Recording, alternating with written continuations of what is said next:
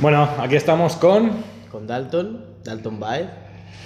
Y bueno, esto es un poco probar a ver y es como, ¿quieres presentarte? ¿Tienes alguna web donde te quieran encontrar? ¿O no quieres que se hable de ti o quieres quedarte como Dalton y ya? Hombre, yo soy un poco, soy un poco así, ¿sabes? De, yo soy más de la gente que cree que el poder está en la sombra.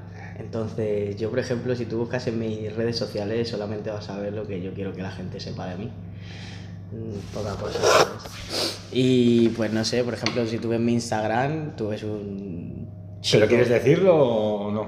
En plan, quiero decir que no, por eso te estoy explicando, ¿no? No, no, o sea, tú lo dices y luego lo, lo explicas si quieres decirlo. Si no quieres decirlo, pues no. Claro, exactamente. O sea, en mi Instagram ves pues, lo típico, el chico que se va de vacaciones a un sitio tal, pero pues no sabe ni lo que hago, ni lo que hago para vivir, ni cómo me gano el dinero, ¿no? Entonces, porque... Bueno, pero es un poco, es un poco la vida real de, la- de las redes sociales. O sea, ya, ya, hemos, ya, ya- ya tenemos tema, ya podría ser las redes sociales. Uf, eh, ¿Por joder, qué? si hablamos de redes sociales, entonces... Claro, porque todo el mundo que ves, la- la- o sea, el 90% de las redes sociales en el mundo de hoy es postureo. Todo. Además, es tan postureo porque me he dado cuenta yo que cuando yo me lo estoy pasando bien en un restaurante, no tengo ganas de sacar el móvil a hacer la foto. Porque quiero ver la comida de con mis ojos, no con el móvil. Entonces, cuando lo estoy haciendo para enseñarle a otros, es como. como que no, ¿sabes? Eh, Entonces, entonces ahí te das cuenta que el, el 90% de, de, de, de la red social es falso. Come, come tranquilo. Es que estamos aquí, que es el único tiempo que tenemos, estamos en la cocina. Completamente. Por Te diría- esos ruidos de fondo. Te diría que completamente porque, por ejemplo, me fastidia mucho cuando voy a comer con colegas y todos los cabrones se levantan y no, no, no toques nada que voy a tomar la foto. Métete la foto por el culo para arriba, cabrón. Si tengo hambre, yo voy a comer y a disfrutar de una charla, no que te pongas a tomar fotos, hermano, a decir, estoy comiendo esto en tal lugar y en tal cosa, ¿sabes No, cómo pero, te digo? Pero, pero luego, además, luego además las redes sociales, con esto que tienen ahora del, del en vivo, del ya, de esto es en este momento, es aún peor. Porque es, no toquéis nada, que sea lo más natural posible, que nunca lo es, nunca llega a ser natural posible, y además, además, me estás cortando el rollo, porque luego vas a estar esos minutos con el móvil mirando, pri- primero pues es porque esto es porque el, el- el- el ser humano necesita ese, ¿cómo, cómo llamarlo? Esa serotonina, ese azúcar, ese- eso que te da el cuántos Ese likes- morbo, es- ese morbo, ese morbo, que cuánto- cuántos likes me dan, cuántos recibo. Entonces vas a estar con el móvil, vas a coger un post con mi colega, no sé qué. Después, después de coger el post, lo vas a mirar y después, cuando tengamos un, flow de conversación normal y corriente de colegas, te va a hacer el móvil. Y ahí con los me gustas y los likes y dónde estás y cómo, y cómo no me has llamado, ahí si estás aquí cerca queda conmigo y la gente ya empieza a intentar localizarte. Entonces, ¿has disfrutado esa comida? No, has disfrutado la- el azuquita, la- lo que tú decías, el morbo que te da la- tener la foto para en ese momento que te, que te esté entrando información y que te estén dando cuánto me gustas y los likes y quedar contigo porque sabe que estás en un área céntrica donde tienes a tus amigos cerca. Eso me parece absurdo. Porque si yo voy contigo a comer, quiero disfrutar contigo. No necesito que alguien me diga de quedar o porque no me has llamado. Pues no te he llamado porque he quedado con él. Entonces, ¿realmente has disfrutado de esa comida? No, has disfrutado de la foto de tu comida. Pero no de la comida, ni siquiera de la compañía, porque tu compañía no deja ser tu móvil y ya. Es que aquí nos estamos metiendo a un. Yo pienso que es un tema muy turbio. Sí, porque sí, la pregunta, la pregunta real es. ¿Tú estás en las redes sociales o eres ya parte de las redes sociales? Uh, uh, uh. ¿Sabes lo que te digo? A lo que me refiero es que, por ejemplo, tú ahora mismo, por ejemplo, el tema de las criptomonedas. Si tú te pones a, si tú te pones a analizar en las redes sociales, está como, se está como viviendo una vida de quiero ser emprendedor o soy empresario o invierte. Pero en realidad mucha gente no sabe lo que ello esconde. A lo que me refiero es que, por ejemplo, soy una persona que, a ver, yo soy bastante viejo, 27 años. A lo que me refiero con esto es, yo empecé Yo con tengo 10 más que tú. pues mira, 10 años más de experiencia. Yo empecé, yo empecé hace 3 años. Bueno, eso, te- perdona que te corte, eso no tiene por qué. ¿eh? Es que- Conozco gente de 20 años que tienen más experiencia que muchas personas de 50. Sí, exactamente. O sea que eso tampoco es. Podríamos, de decir, podríamos decir más años vivido, pero eso de más experiencia, eso, eso personalmente pienso que dentro de cada uno. Exactamente, no Porque pero- una, una persona que está en, en una empresa 15 años y entró ahí y nunca salió de ahí, pues su experiencia es muy poca. Y un chaval que un año ha trabajado en una cosa, un año en otra, ha estudiado esto, luego estudió lo otro, luego aprendió cómo se hacía esto, después tuvo otro trabajo, se cambió de país, tuvo que aprender otra lengua. Ahora mismo no estamos en ninguno de los dos en nuestro país natal. Sí, exactamente. ¿Sabes? Estamos en, en- en Inglaterra, tú eres colombiano, si no me equivoco. Ujú. Colombiano ecuatoriano nacido en España. Bueno, bueno, imagínate, y yo, catalán, de Barcelona, así que, así que imagínate, ninguno estamos en nuestro país, aquí los dos somos extranjeros, y, y la gente que ha estado en la universidad, que ha estudiado lo mismo que yo, y después de estudiar lo mismo que yo, ha tenido su trabajo y no ha salido de ahí, yo he cambiado de país, yo he vivido en Italia, he vivido, he vivido aquí en, en Inglaterra, he vivido en varias ciudades de España. O sea, que, que me, me he ido, me he ido cambiando, pues tengo muchas más experiencias que el que ha hecho lo mismo que yo, pero sin salir de su casa. Es lo que te decía. Por ejemplo, tú tienes 10 años más que yo, pero son 10 años más de experiencia.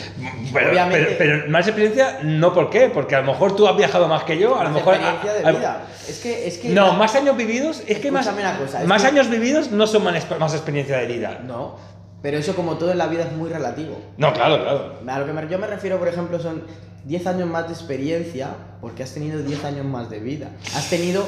Es todo ese tiempo que no sabría calcularte ahora mismo cuántos días son y cuántos minutos y tal. Todo ese tiempo que tú tienes ahí, aunque tú me digas que no sea más experiencia, pero seguro que has hecho más cosas. Pero, pero es que te equivocas, es que, es que es porque conoces poca gente. Escúchame, Yo conozco mucha gente que su día a día Escúchame. es ese de odio los lunes, otra vez a trabajar, porque llevan toda la vida trabajando de lunes a viernes, no haciendo nada más, su fin de semana es su televisión y su sofá, no va a hacer nada más. Y esa es su vida. No hay mujer, no hay hijos, no hay hombre, no hay, no no hay hijos.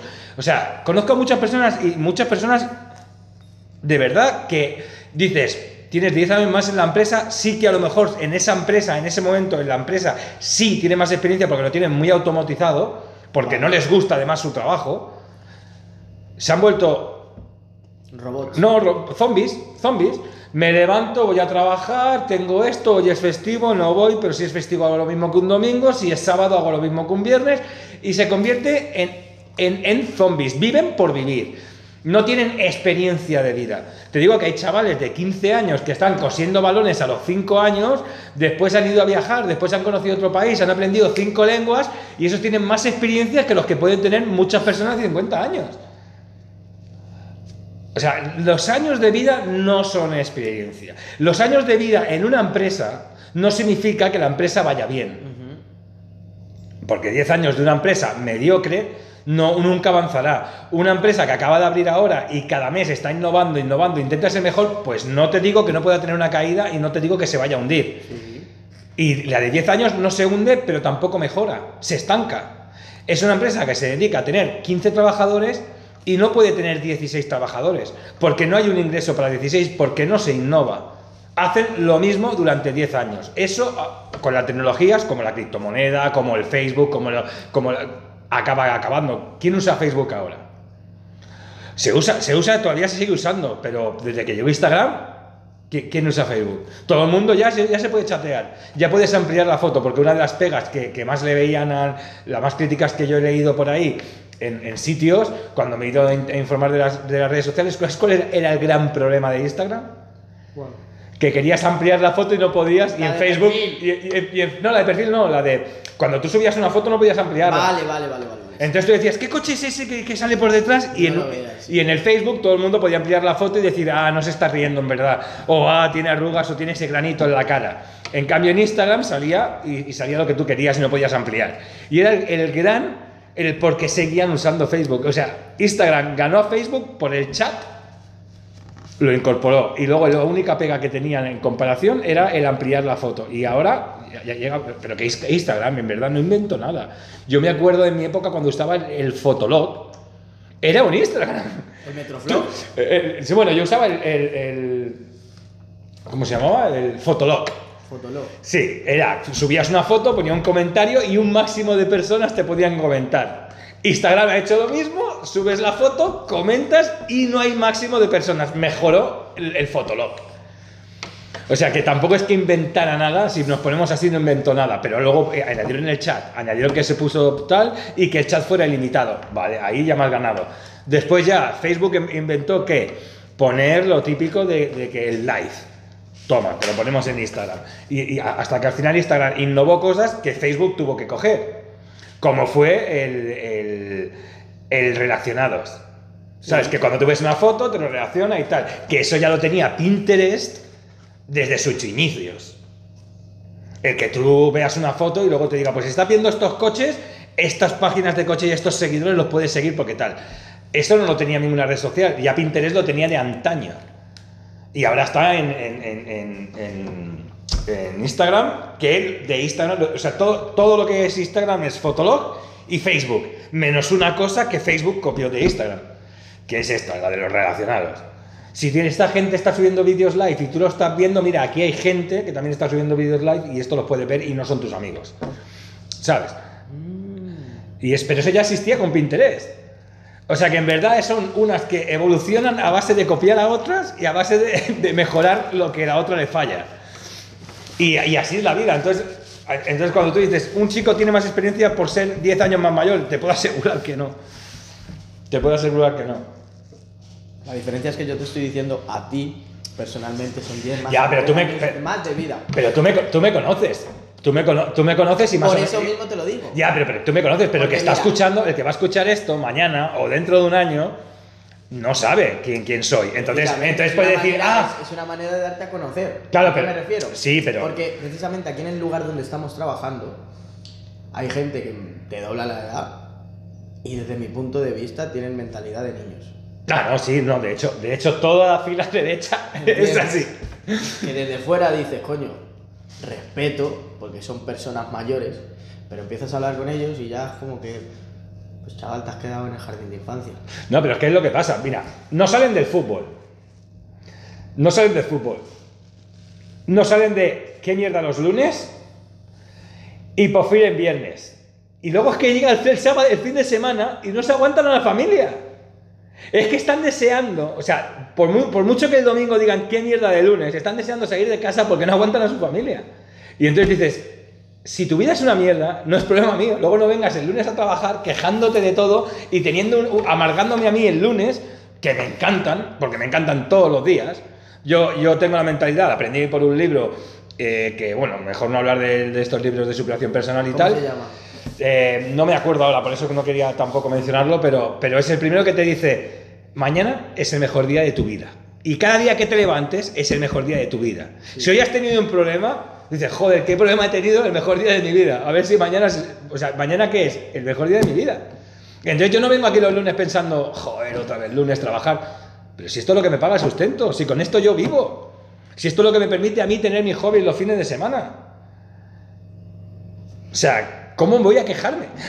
o sea, me quejaría más de decir, o co- como esta gente ahora con la pandemia, que ha habido la pandemia esta, el coronavirus y toda la gente en casa, todo el mundo llorando, pero cabrón, si luego cuando vienes a trabajar estás deseando quedarte en casa. ¿Cómo, ¿De qué te estás quejando?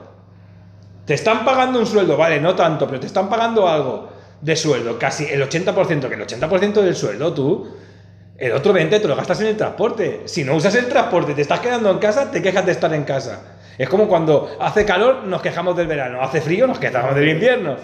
Y es como, tío, pues si hay invierno, vete a hacer snow y verás cómo te encanta el invierno. ¿Qué es verano? Vete a la playa, verás cómo te encanta el verano. O sea, si, si tú odias el calor es porque eres idiota. Si tú odias el frío es porque eres idiota. Ya está, si es que no, no, no, hace falta más.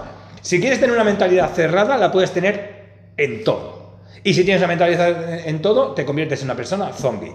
Hacer las cosas solo por el hecho de que hay que hacerlas, o porque en la escuela, o porque me han educado así, o porque mis padres han hecho así. Te puedo preguntar una cosa, ¿cuál- em, ¿qué es lo que te gusta hacer a ti?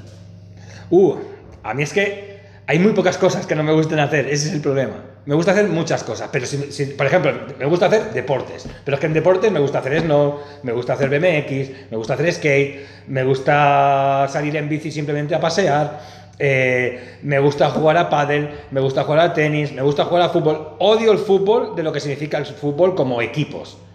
Que, Vale. si, que, si, que si un Manchester City con un... tal- Odio el fútbol y la politiqueo y odio la televisión. Pero ir a jugar, ¿te gusta? Pero, pero si un colega me dice, vente a jugar un partido conmigo, Yo no soy muy bueno jugando al fútbol, pero eh, si hay que ir, se va. Se va. Y si hay que correr detrás de un balón y delante de un balón, yo corro delante de un balón. Yo he estado ocho años jugando a rugby. Me gusta mucho el rugby. Wow. Tampoco veo el rugby en televisión. Yo tampoco. O sea, es horrible, es aburridísimo. Venga, ahora un parón. Venga, una melee. Venga, un saque de banda. Si realmente te gusta el deporte, ponte a jugar. A mí me gusta el rugby. Al día de hoy todavía voy. Ahora que acabo de llegar de Escocia, yo estaba en Escocia jugando al rugby con mis colegas. Joder. Claro, estaba a- el rugby. Bueno, jugar al rugby es decir mucho. Pasa-. Pasándonos el balón y corriendo un poquito. ya está. Tampoco es que fuera, tampoco es que fuera ahí con tu camiseta, tu número, tu equipo y, y de- y defendiendo tu, y defendiendo tu, tu- Los colores. tus colores. No, no, na- nada, nada de eso, por supuesto. Pero, pero, pero sí, o sea, me, me gusta hacer muchas cosas. Es que hay pocas cosas que no me gusten. Me gusta arreglar bicis.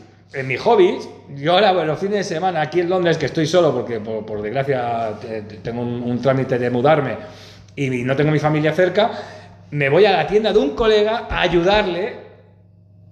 Porque cuando no hay nada que hacer y hace mal día y no puedo salir a hacer estos deportes o no tengo con quién o, o- o- o no me apetece, me voy a, ca- a- a la tienda de mi amigo y me pongo a arreglar bicis.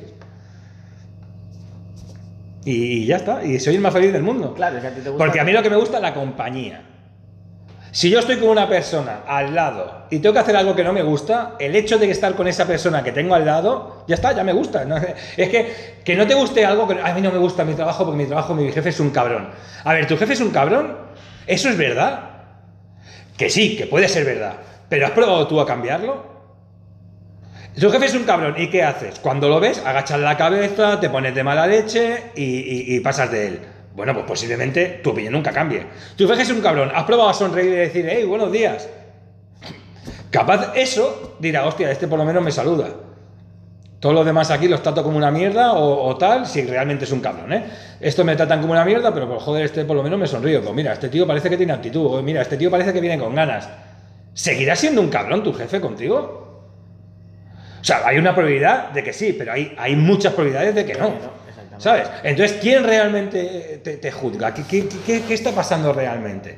¿Realmente estás tan mal? ¿O, es- o es, o es tu, tu pensamiento el que está mal? Porque cuando haces algo que, ostras, eh, ¿qué caravana hay aquí? Me cago en la caravana, no sé qué. Oye, ¿sabes que hay muchos métodos de no coger caravana? Sí. O sea, desde ir en bici, desde coger el transporte público, desde, desde ir andando. Ahora dices, claro, pero es que yo vivo a dos horas si voy andando. Bueno, pues mira, a lo mejor te sirve para hacer deporte. A lo mejor vete en metro, que tardas lo mismo que en coche, o menos porque no te comes la caravana, y después vente andando. No, pero es que luego tengo que hacer esto, luego tengo que hacer... Bueno, pues prioridades. Si estás en el coche, en una caravana, pues aprovecha. ¿Tú sabes cuánto se puede estudiar por audio? ¿Tú sabes cuántos podcasts puedes escuchar divirtiéndote y ser alegre? Yo a veces he pillado caravana y he dicho, joder, menos mal que hay una caravana porque tardaría así unos 7 minutos y ahora me da tiempo a terminarme este podcast. A veces así hasta guay, ¿sabes? Pero si tienes una, una actitud mala, claro, esto suena mucho a libros de superación personal y a muy, y a- y a muy estoico con Séneca y estas cosas. Que sí, que, que también, también yo he leído mucho a Séneca, estoy mucho en el estoicismo y, y- y la verdad es que, que- que hay que tener esa mentalidad. Ahora, si no quieres fliparte con estas cosas, no quieres ponerte ahí como eso suena a superación personal, eso suena a basura, eso suena a que tienes una mente débil. No, el débil es el que se queja. Yo he leído unas cosas, algunas las acepto y otras cosas digo, pues mira, esto no es para mí, estas pruebas no me gustan y esto pues paso. Pero esto digo, pues claro, si, si estoy dentro de un coche, en una caravana, qué mejor que poner la radio. Hacer- hacerlo divertido, o sea, es muy fácil hacer divertido algo.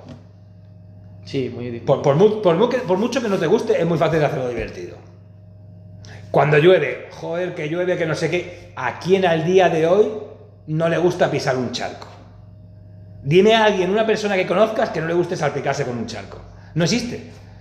Ah, no lo hago porque como iba, como me van a mirar. Ah, no lo hago porque tal, ya no soy un niño. Ah, es que no sé qué.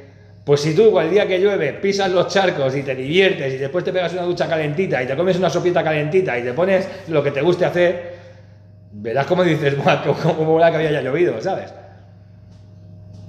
Ya está, esa es, es- esa es la mentalidad. Entonces, ¿qué me gusta hacer? Pues casi todo, casi todo. Todas mis obligaciones me gustan hacerlas. Pero no porque la, no porque la obligación en sí me guste, sino porque yo hago que todas mis obligaciones las convierto en algo divertido. Pues si yo, a mí fregar los platos no me gusta, y yo en mi casa soy el único que frega los platos. Y a mí es lo que, lo que menos me Yo prefiero fregar el suelo, barrer, aspirar, lo que haga falta, menos fregar los platos. Y en mi casa solo frego yo los platos. ¿Pero sabes qué hago cuando frego los platos? Pues o me veo una serie de Netflix, o me pongo un podcast, o, o, o- o dicto algo, porque yo ya escribo, estoy escribiendo un libro, y, y entonces me lo dicto, y luego me lo escucho y lo escribo, para acordarme. Entonces hago esas cosas mientras frego los platos. Y odio fregar los platos. Pero como, como es mi momento de hacer estas cosas, Claro. pues ya está. Esto Yo- es una distracción como para yo, que por la ejemplo, sea- Claro, yo no puedo ver eh, la tele. Eh, o sea, no puedo ver. Yo no, yo no veo la tele. Yo no veo la tele, no me gusta, pero sí que veo vídeos y sí que veo pues Netflix y que veo series y que Sí, veo sí, sí, películas. claro, no me gusta la televisión. Cuando digo televisión, es eso de que ahora en este momento te pongo esto, ahora en este momento me como los anuncios, o el jueves día tal estrenan tal y tengo que estar el jueves a tal hora sentado porque si no me lo voy a perder. Eso es lo que no me gusta. O sea, yo, yo, yo es que mi hijo tiene ahora, va a tener tres años en julio.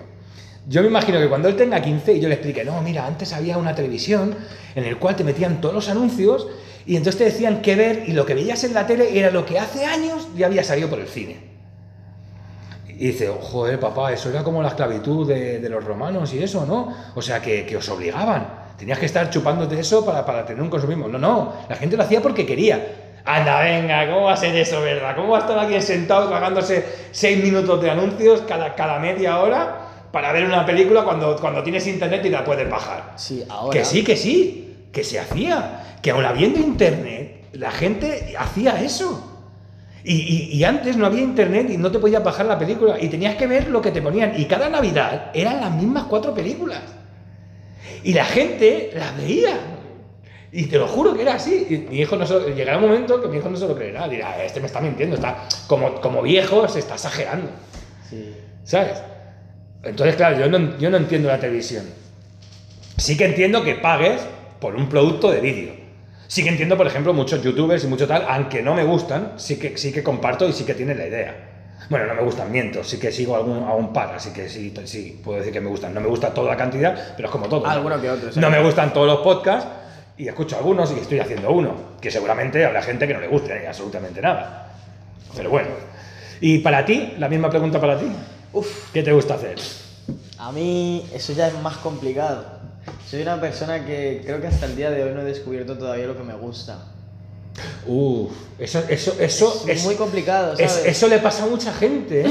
Porque Tú- y tú soy, una, soy una persona que ha probado muchísimas cosas. O sea, puedo decirte con lujo de detalles que con los 26 años que tengo he hecho muchísimas cosas, hasta demasiadas creo yo. Pero, pero no, te, no, te, no te martirices, ¿eh? O sea, hay, hay muchísima gente que muere sin saber Sin lo que le saber gusta. lo que- Yo, lo que te decía de, de los viernes, que llega el viernes y muchos es al revés. Dicen, es que me gusta tanto mi trabajo porque es lo único que sé hacer o lo único que creo que me llena, que, que llega el fin de semana y digo, ¿y qué hago ahora que no trabajo? Exactamente, mira, por Pues eso, ejemplo, eso, eso es un problema, ¿eh? Es un problema, pero mental. yo leí un libro, yo leí un libro donde decía una frase muy buena que me, me siento muy identificado con ella, que dice, todo el mundo nace con la música dentro, pero solo unos pocos la escuchan. Claro, claro, es cierto, es cierto. ¿Me entiendes? Es como que... Yo, yo, yo de hecho me considero que oigo música. Yo no la escucho, yo la oigo. No. Sí, yo, yo no soy capaz, yo no, yo no tengo ese oído de entender, ahora la guitarra entra aquí, este es el acorde tal, es, ahora el batería va a hacer la propulsión para la entrada del bajista, para... Yo no soy capaz de, de- de identificarlo, pero tampoco me he preocupado, ¿eh? O sea, no soy capaz porque no lo he estudiado y, No, sí, y no obvio. lo he querido hacer. A lo que me refería con, el- con, con- con la frase es que, por ejemplo, en realidad todos nosotros tenemos algo dentro, llámalo cualidad, llámalo un don, que se nos da bien. Siempre Sí, pero algo- yo no, yo no creo que sea don, yo creo que es, algo más de, de que, de que el gen en tu naturaleza, en tu cuerpo, se desarrolla y entonces te da una claridad de lo que tú puedes hacer mejor. Pues hay gente que Claro, tiene un cuerpo que por mucho que coma no engorda y ese tío vale para correr. Exactamente. Es por ejemplo la Luego aparte lleva un entrenamiento de cómo hacerlo mejor y bla bla y podemos, y podemos estirar, pero ese de niño ya estaba destinado a correr. Exactamente, o sea, son, son las, ¿cómo se dice esto? Em, ¿Cómo se dice? Cuando estás predestinado a ser Predestinado, bueno, ¿no? sí, sí, sí. ¿Entiendes lo que te digo? sí, sí. Entonces, es lo que te digo. Yo, por ejemplo, he probado muchísimas cosas en mi vida, pero no hay nada como que, que me diga a mí, me llena esto, quiero hacer esto toda mi vida. Pero otra cosa que también te digo es que aunque Bueno, no lo he encontrado, Es que tampoco, tampoco creo que sea ese el objetivo. he nacido con un hambre y con una curiosidad increíbles. O sea, eso es lo que a mí me ha llevado a aprender distintas cosas. Pero a lo mejor ese es tu hobby, aprender. Exactamente. A lo mejor, a lo mejor, a lo mejor soy- a lo mejor sí has encontrado tu hobby. Claro, exactamente, apre- y no aprender- lo sé. ¿Ves lo que te digo? Por ejemplo, es una persona que, que- que a- me gusta mucho el conocimiento. ¿Me entiendes? Y por lo que te digo, yo desde que era muy joven, mi padre a mí me llevaba, él trabajaba en la construcción. Te estoy hablando de un chaval con 8 años en un tejado con un soldador poniendo la brea para impermeabilizar el tejado. ¿Entiendes lo que te digo? Sí, sí. Luego a mis 10 en Palma de Mallorca trabajando como topógrafo con mi padre. Luego a los 12 eh, haciendo gilipollas como un niño, o sea, viviendo las tonterías. Bueno, pero es que eso lo hemos tenido todos. Eh, eh, Un niño tiene que ser niño. Exactamente. Yo trabajaba con nueve años en el mercado, yo iba a estudiar, hacía el, el niño, pero con nueve años yo me iba al mercado, que trabajaba, bueno, trabajaba, llevaba las bolsas a las viejitas a sus casas. Yo me ponía en la carnicería, en la pescadería y tal, y entonces me, levantaban la mano y me decían, niño, para la señora María, la de la calle tal número 3, llévale esto. Y la, mujer me daba una propina, no tenía ni sueldo, era lo que me quisieran dar por llevarle las bolsas. Y yo con nueve años iba todos los fines de semana al mercado, sábado y domingo y algunas tardes los viernes. Para llevar las bolsas a, a las mujeres y con eso yo me, me- me pagaba pues los libros de la escuela, me pagaba tal, porque mis padres no, en ese momento, mi padre estaba montando un negocio y no tenían, bueno, estaba en un negocio que no le iba muy bien y, y mi padre tuvo mala suerte que cuando nosotros, mi, mi hermana y yo éramos pequeños, no le iba bien ni sentimentalmente, ni en el trabajo, tuvo una mala época. Y esa mala época pues repercute en los, los, en los hijos. Claro. ¿Sabes? Pero que yo no lo veo malo. A mí me ha enseñado muchas cosas. Exactamente, es que eso es lo que O sea, yo, yo, yo, yo, yo no lo veo malo. En su momento lo vi fatal. Porque en su momento, jolín, tengo aquí mi dinero, que además eran pesetas, y tengo aquí, yo qué sé, eran 500 pesetas que había ganado en, en un sábado, y resulta que es que el libro me cuesta 300 pesetas, los lápices y el boli me acaban costando las otras 200. Y, la- y entre las libretas, bolis, goma de borrar, lápiz y, y el libro que me tenía com- que comprar, pues ya me había gastado las 500 pesetas. Digo, jolín, pues, pues mis colegas que hacían lo mismo o que, o que tal, esas 500 pesetas eran para sus chucherías, para sus donuts, para vacilar en clase, que mira cuánto dinero traigo a clase, y yo llevaba ni céntimos, ¿sabes? O sea, es que era, era bueno, ni pesetas, porque no sé si eran céntimos, eran pesetas. Sí, eran pesetas. La peseta era el céntimo, lo que es ahora. Exactamente. Sí, mira, por ejemplo, eh, yo era tan así de aprender a hacer las cosas, era porque yo veía que mi padre sabía hacer de todo. ¿Me entiendes? Y aparte, aparte, yo, yo vengo de una familia que hemos sido muy buenos, pero tan buenos siempre, que te ha- les han visto como la cara, que se dice, que se te ve en la cara. Sí. ¿Me entiendes? Entonces yo crecí con eso, yo crecí con viendo como mi madre, mira, una vez... Bueno, pero son unos muy buenos valores para Sí, aprender. exactamente. Son- o sea, son- o sea, lo que yo te estoy ahí- tratando de ahí, explicar cha- es cómo, cómo me he ido formando. Chapo yo, ¿me por tu familia porque son muy buenos. Una vez, mira lo que nos pasó, una vez mi madre, eh, mi madre es, una perso- es colombiana, ¿ok? Y encontró una, una chica colombiana pidiendo en el, en el metro, ¿sabes? En, en Madrid. Sí, sí. Y mi madre cogió sus dos tetas y le dijo, mira, cariño, mira, no te puedo dar nada, ¿sabes? Tengo aquí mi hijo y mis dos niñas, pero te puedo llevar a mi casa, ¿quieres comer algo? ¿Has comido algo? ¿Hace cuánto no trabajas? Tal. Mi madre la cogió, tal, tal. Bueno, pasó una semana, volvimos y no había nada en casa. No me digas.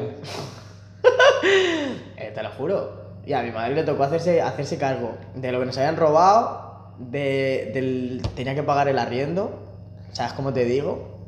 Sí, el alquiler. Y encima hacerse cargo de sus tres niños. Complicado. Complicado. Dios, chaval. ¿Me entiendes? Yo, por ejemplo, he sido, he sido testigo mudo de cómo mi madre llegaba muchas veces después de trabajar sus 48 horas, sus 24 horas, llorando. Pero llorando ya del cansancio. Del nerviosismo, de, de ver Sí, que- sí, esto también lo, de, de lo, ver, lo he vivido en ver- casa. de ver cómo, cómo, cómo una pobre señora se mata y encima un trabajo que no le gustaba, te lo juro, Eso- de recoger mierda. Y ella sí, se sí. metió en lo que fuera. Por eso, por ejemplo, es lo que te digo, yo Esa es la suerte ahora con internet, de que hay mucha más posibilidad de trabajos, mucha más posibilidad de estudiar, mucha más de, de- informarse, y entonces te da más posibilidades de, de, hacer algo por tu cuenta Pero- y, y- y tener más conocimiento para trabajar por otro. Pero que haya más posibilidades no implica de que se haga. No, claro, claro, claro. Claro. Porque te apuesto Sí. una cosa, lastimosamente, y esto me duele mucho, las generaciones próximas son las que más información tienen y las más estúpidas. Bueno, pero es que ahí, ahí nos estamos metiendo en un tema chungo. A ver, no estoy generalizando. No, no, no, no. ¿Por Pero- qué? pero nos estamos Porque metiendo en un- obviamente todo viene... Mira, yo por ejemplo, que, que he hablado antes de Séneca y los estoicos, ya Séneca le escribía a Epicteto diciéndole, es que la juventud de ahora no respeta a sus mayores, solo quieren el holgorio, solo quieren la buena vida y el vino y el vino frío. Sé a lo que te refieres, pero antes de que continúes, No, no, no, pero, me eh, refiero a eso. Ya lo sé, pero, pero eso, es- eso está desde los estoicos de, no estamos, de que no quieren estudiar, de que no quieren eh, avanzar, de que solo quieren la fiesta.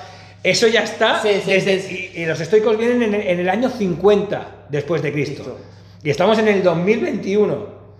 Se estoy hablando que del año 50. A lo, que, a lo que me estoy refiriendo es, por ejemplo, si te pones a pensar tú, yo me imagino que tú eres una persona que te compras un libro y no te vas directamente al final.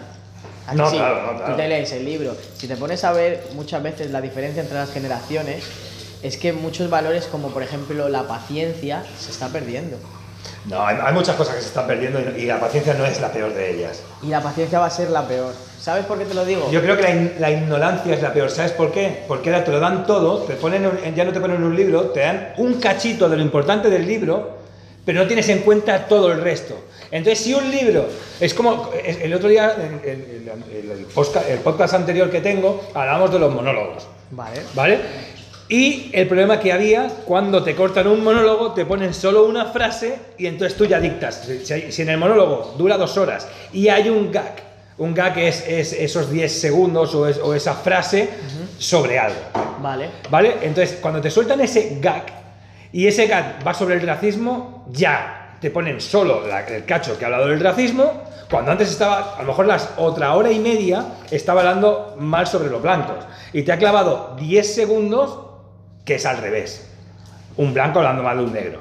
En un monólogo que es para hacer gracia, que es para hacer chiste y que no es lo que opina esa persona. Simplemente ve que ahí ha tenido la jugada, eh, se mete con la sociedad y entonces hay un pique. Pues cogen esos 10 segundos, te los ponen en un vídeo o en, o en un audio y cuando lo escuchas tú dices, este tío es racista. Y ya está, y no te importa nada más. Ya solo juzgas a ese tío que es racista. No sabes ni dónde viene el vídeo. No sabes quién lo ha cortado. No sabes en qué red social lo has visto siquiera. Y ya has, juz- has juzgado a una persona del tal que ya estás cabreado con esa persona y no la conoces de nada. Eso es ignorancia. Y lo que tenemos tanto acceso a todo es ignorante. ¿Por qué? Porque te enseñan ahora cómo va un motor eléctrico sin saber cómo va un rotor. Entonces tienes un motor eléctrico que crea una rotación, pero no sabes qué es una rotación. Entonces te dices, bueno, a mí lo que me importa es que saber cómo es un, un motor eléctrico. Vale, toma, monta un motor eléctrico y te lo monta. No, pero bueno, haz que funcione. No, ya está. Ya está montado, claro. Ya, ya está montado. Entonces sí, tenemos a muy buenos montadores, pero no a todos los que entiendan la lógica. Y eso es lo que pasa ahora. Eso es uno de los problemas de tanta información. De que te la- como tienes tanta, quieres abarcar a más, entonces te acortas. Si esto es un curso de un año, pero yo en tres meses lo puedo aprender, pues lo voy a hacer en tres meses. Me olvido de todo lo teórico y voy solo a lo práctico. ¿Qué pasa? Que cuando esté en lo práctico, te va a hacer falta mucho de lo teórico. O al revés, te dedicas a lo, a lo- a lo teórico porque nunca vas a hacer la práctica, voy a decir, pues yo ya sé hacerlo porque ya tengo toda la teoría. Y como no me voy a dedicar a esto, pues la práctica me la, me la- me la Me paso. pela, sí, exactamente. Me, me da igual la, la- la práctica. ¿Y qué pasa? Que dices, ah, sí, sí, yo sé hacerlo. Y el día que te ponen, vale, hazlo. Bueno, según la teoría es este tornillo con este tornillo con ese- Vale, pero ¿qué herramienta usas? Ah, es que en la teoría no, No. no, no venía. eh, ¿qué, qué- qué herramienta? Viene el tornillo. El tornillo es este. Sí, ¿dónde va? Ah, según la, to- la- la- la teoría va apretado a 3 newtons con... Sí, ¿qué, qué, qué herramienta lo aprieta a 3 newtons? Ah, no, no sé. Ah, pues, pues no sé. ¿Y dónde va el tornillo? Bueno, no sé, sé que va a 3 newtons, pero no sé dónde. Y dices, bueno, entonces no sabes hacerlo. Y eso es lo que nos pasa con la información. Eso es lo- entonces, por eso creo que por ahí van los tiros de, de son más estúpidos. Son más estúpidos porque quieren abarcar más en menos tiempo. Y no se puede. Y no solamente, aparte de eso, cuando tú buscas información en Google, no te aparece solo una respuesta. Te aparecen ciento y la madre de respuestas. Uh. ¿Y qué pasa? Que yo me he dado cuenta que mucha gente a la, hora, con la- a la hora de hablar, cuando te expresas y cambias ideas con una persona, muchas veces me suena como tan... ¿Qué es el sexismo? El sexismo es... pa, pa, pa, y te empiezan a decir la puta teoría y dices como que, ah, vale, perfecto, ya está, déjalo, muy bien. Es como, vale, ya está. ¿Pero qué piensas tú de eso? No, y te leen el, el artículo de Google. Ah, vale, perfecto. O ven, porque por ejemplo ahora se está poniendo mucho de moda, ¿vale? Gente de mi edad te empieza a leer fotitos que ves en Instagram. Eh, eh, eres el dueño de tu vida, tienes el timón de, de tu barco, que no sé qué. Sí, pero tú te lo crees. Claro, claro. Pero tú te lo crees. Claro, es, es- ¿Tú piensas de verdad que eso funciona? ¿O lo estás haciendo por modismo? Claro, eh, de ahí viene, de ahí viene que no me quiero meter en, lo- en los libros de, de, De autoayuda. de autoayuda, que además un libro de autoayuda no es autoayuda. Para nada. Porque si hay alguien que lo escribe y te está ayudando, te está ayudando alguien, no te estás ayudando tú mismo. ¿Sabes lo que es autoayuda? Sí.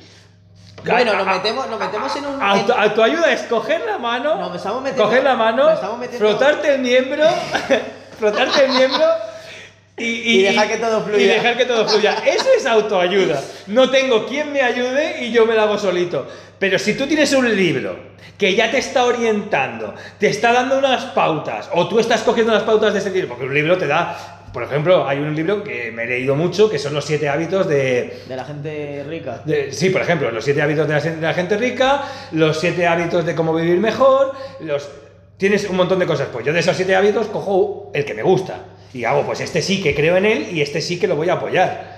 Y los otros seis, pues a lo mejor me patinan un poco, o es demasiado para flipados, o es para quien tenga una empresa, o, es, o, o- o el problema de estos libros, muchos, es que es americano. Y en América sí lo puedes llevar a cabo. Te explico el porqué. Tú tienes un negocio en América, intentas que lleve a cabo, te vas a la bancarrota, no pasa absolutamente nada. El gobierno te dice, bueno, has intentado, no pasa nada. Aquí el no pasa nada no existe. Tienes que seguir pagando el alquiler porque tú tienes un contrato de un año, todas las piezas que has que, que no has vendido las tienes que devolver, mirar los gastos y seguir pagando tus tasas y pagar todo. En América no. Por eso el montas, emprendedor, sí, voy americano, porque sí, que es verdad que se puede hacer ahí, pero no en todos los países se puede hacer. Y uno de los países más complicados de hacer es en España. En Inglaterra no está tan mal, pero en España es muy difícil. Aquí, aquí sí te voy a, te voy a, te voy a, ¿cómo decir? Te voy a discutir eso porque Bien, bien, me encanta. Sabes, sabes que en realidad sí podemos. Lo que pasa es que no sabemos. Ah, eso es otra, es verdad. ¿Sabes que descubrí el otro día que tú en, tú sabes que en España, bueno, tú al ser español seguro que lo sabes, cuando te compras una casa, ¿vale? Tu Sí. casa, tú te- puedes terminar de pagar al banco, pero tú tienes que seguir pagando tus cosas, ¿a que Claro, sí? Tu claro. IVA y tal. ¿Tú sabías que por el hecho de tú tener más de 8 propiedades tú dejas de pagar eso? No, no lo sabía. Tú sabes, tú, tú- no sé si tú has escuchado que la gente con dinero paga menos impuestos. Sí, claro, claro. En realidad nosotros somos muy ignorantes y no lo sabemos. Sí, Esta- pero- Estuve leyendo un libro. Pero es que no interesa, no, no interesa que... O sea, ¿No interesa para quién? Esa es la pregunta. bueno, a ver. ¿A qué me refiero yo con esto? Mira, me, me, me, me, me- me inmersí, no, me, me vi muy inmerso en ese Sí, libro sí. que me leí, se llamaba La- Los 92 trucos de los ricos. Sí, lo he leído. O sea, es genial. O sea, es genial. Juan Jaro me parece, me parece una persona que... Es que, es que una, de las bien- mentalidad- una- una de las mentalidades de, de la clase media y baja es el rico es el malo. Sí, y desde mi punto de vista no es así. O sea, lo No, no, mucho. mi, mi punto de vista no es así. El, que el, el rico no es el malo, y menos, y menos que se está viendo cada vez más ricos, mejores. O sea, ya Clinton, ya Abraham Clinton, era una de las personas más ricas de América. Y se reconoce en todos los sitios y todos los libros y todos los que hablan de él que era una de las mejores personas y los mejores presidentes. Sí miraba por el pueblo, sí miraba por las Sí. cosas. Un Pero presidente es de que la España. gente se lo recuerda. Pero un, presi- un presidente de España no es una persona rica. No. Que nos olvidamos lo que es lo, lo que es lo es, que, que tener dinero. es que solamente para empezar, solamente para empezar, que el cuerpo de gobierno en España sea por lo que pagan, habla muchísimo. Claro, claro. Desde mi punto de vista, si tú quieres trabajar en el gobierno, tiene que ser por vocación. No porque vayas a tener un coche oficial, no porque te vayan a pagar no sé qué, no sé los impuestos. Claro, claro. No. Si tú te vas a Suecia, si tú te vas a Grecia, si tú te vas a todos esos sitios, la gente que entra en el cuerpo diplomático ni recibe coche de empresa, ni recibe escoltas, ni recibe bajas, no recibe nada. Van como un trabajo normal y porque es su vocación, es por lo que a ellos les gusta hacer. Mira la diferencia de ahora con Suecia con España. No, claro, claro, claro. Pero es que el problema, el problema de la clase media es que los ricos, los ricos. Yo, yo era muy punky, ¿eh? Yo, yo he sido un tío muy punk, sigo, sigo teniendo ídolos en el punk, sigo escuchando música punk, me gusta esto de antisistema y tal, pero hay que reconocer. Mira, el antisistema, una vez leí que el antisistema es como querer eliminar el sistema. Querer eliminar el sistema es como tener un niño en la bañera y vaciar el agua y perder al niño, vaciando el agua, ¿sabes? Sí. Es como, no está bien el sistema montado, lo sabemos, no está bien, pero ¿qué hay que hacer? Lo que se hace en una granja. Coges una granja y dices, tenemos una sociedad de animales, hay unos animales que están enfermos, cojo una barrera, los separo y no dejo que se junten con los otros. Esta sociedad va mal, sí, va mal, pero tampoco va tan mal. ¿Cuál era la esperanza de vida hace 70 años? Era de 40 años, de, de- de- a los 40 Ya, años te sí, morías. sí, sí. Esta sociedad ha hecho que, tu- que- que la media de vida en España ahora sea de 85 años. La media. Joder, pues tan mal no iremos, ¿no? Nos estamos quejando mucho de las escuelas. Yo el primero. No me gusta cómo está expuesto el sistema educativo en ningún país. Porque viene de la época de, 18 de 1815, cuando empieza la revolución industrial. Y entonces te enseñan por actitudes, por exámenes y porque tienes que ir superando de como una empresa. Empiezas de peón, empiezas a manager y tal. Entonces, soy el primero que la critica. Pero joder, no me compares la escuela que tuvo mi abuelo con la escuela que estamos teniendo nosotros ahora. Ahora está volviendo otra vez un poquito hacia atrás.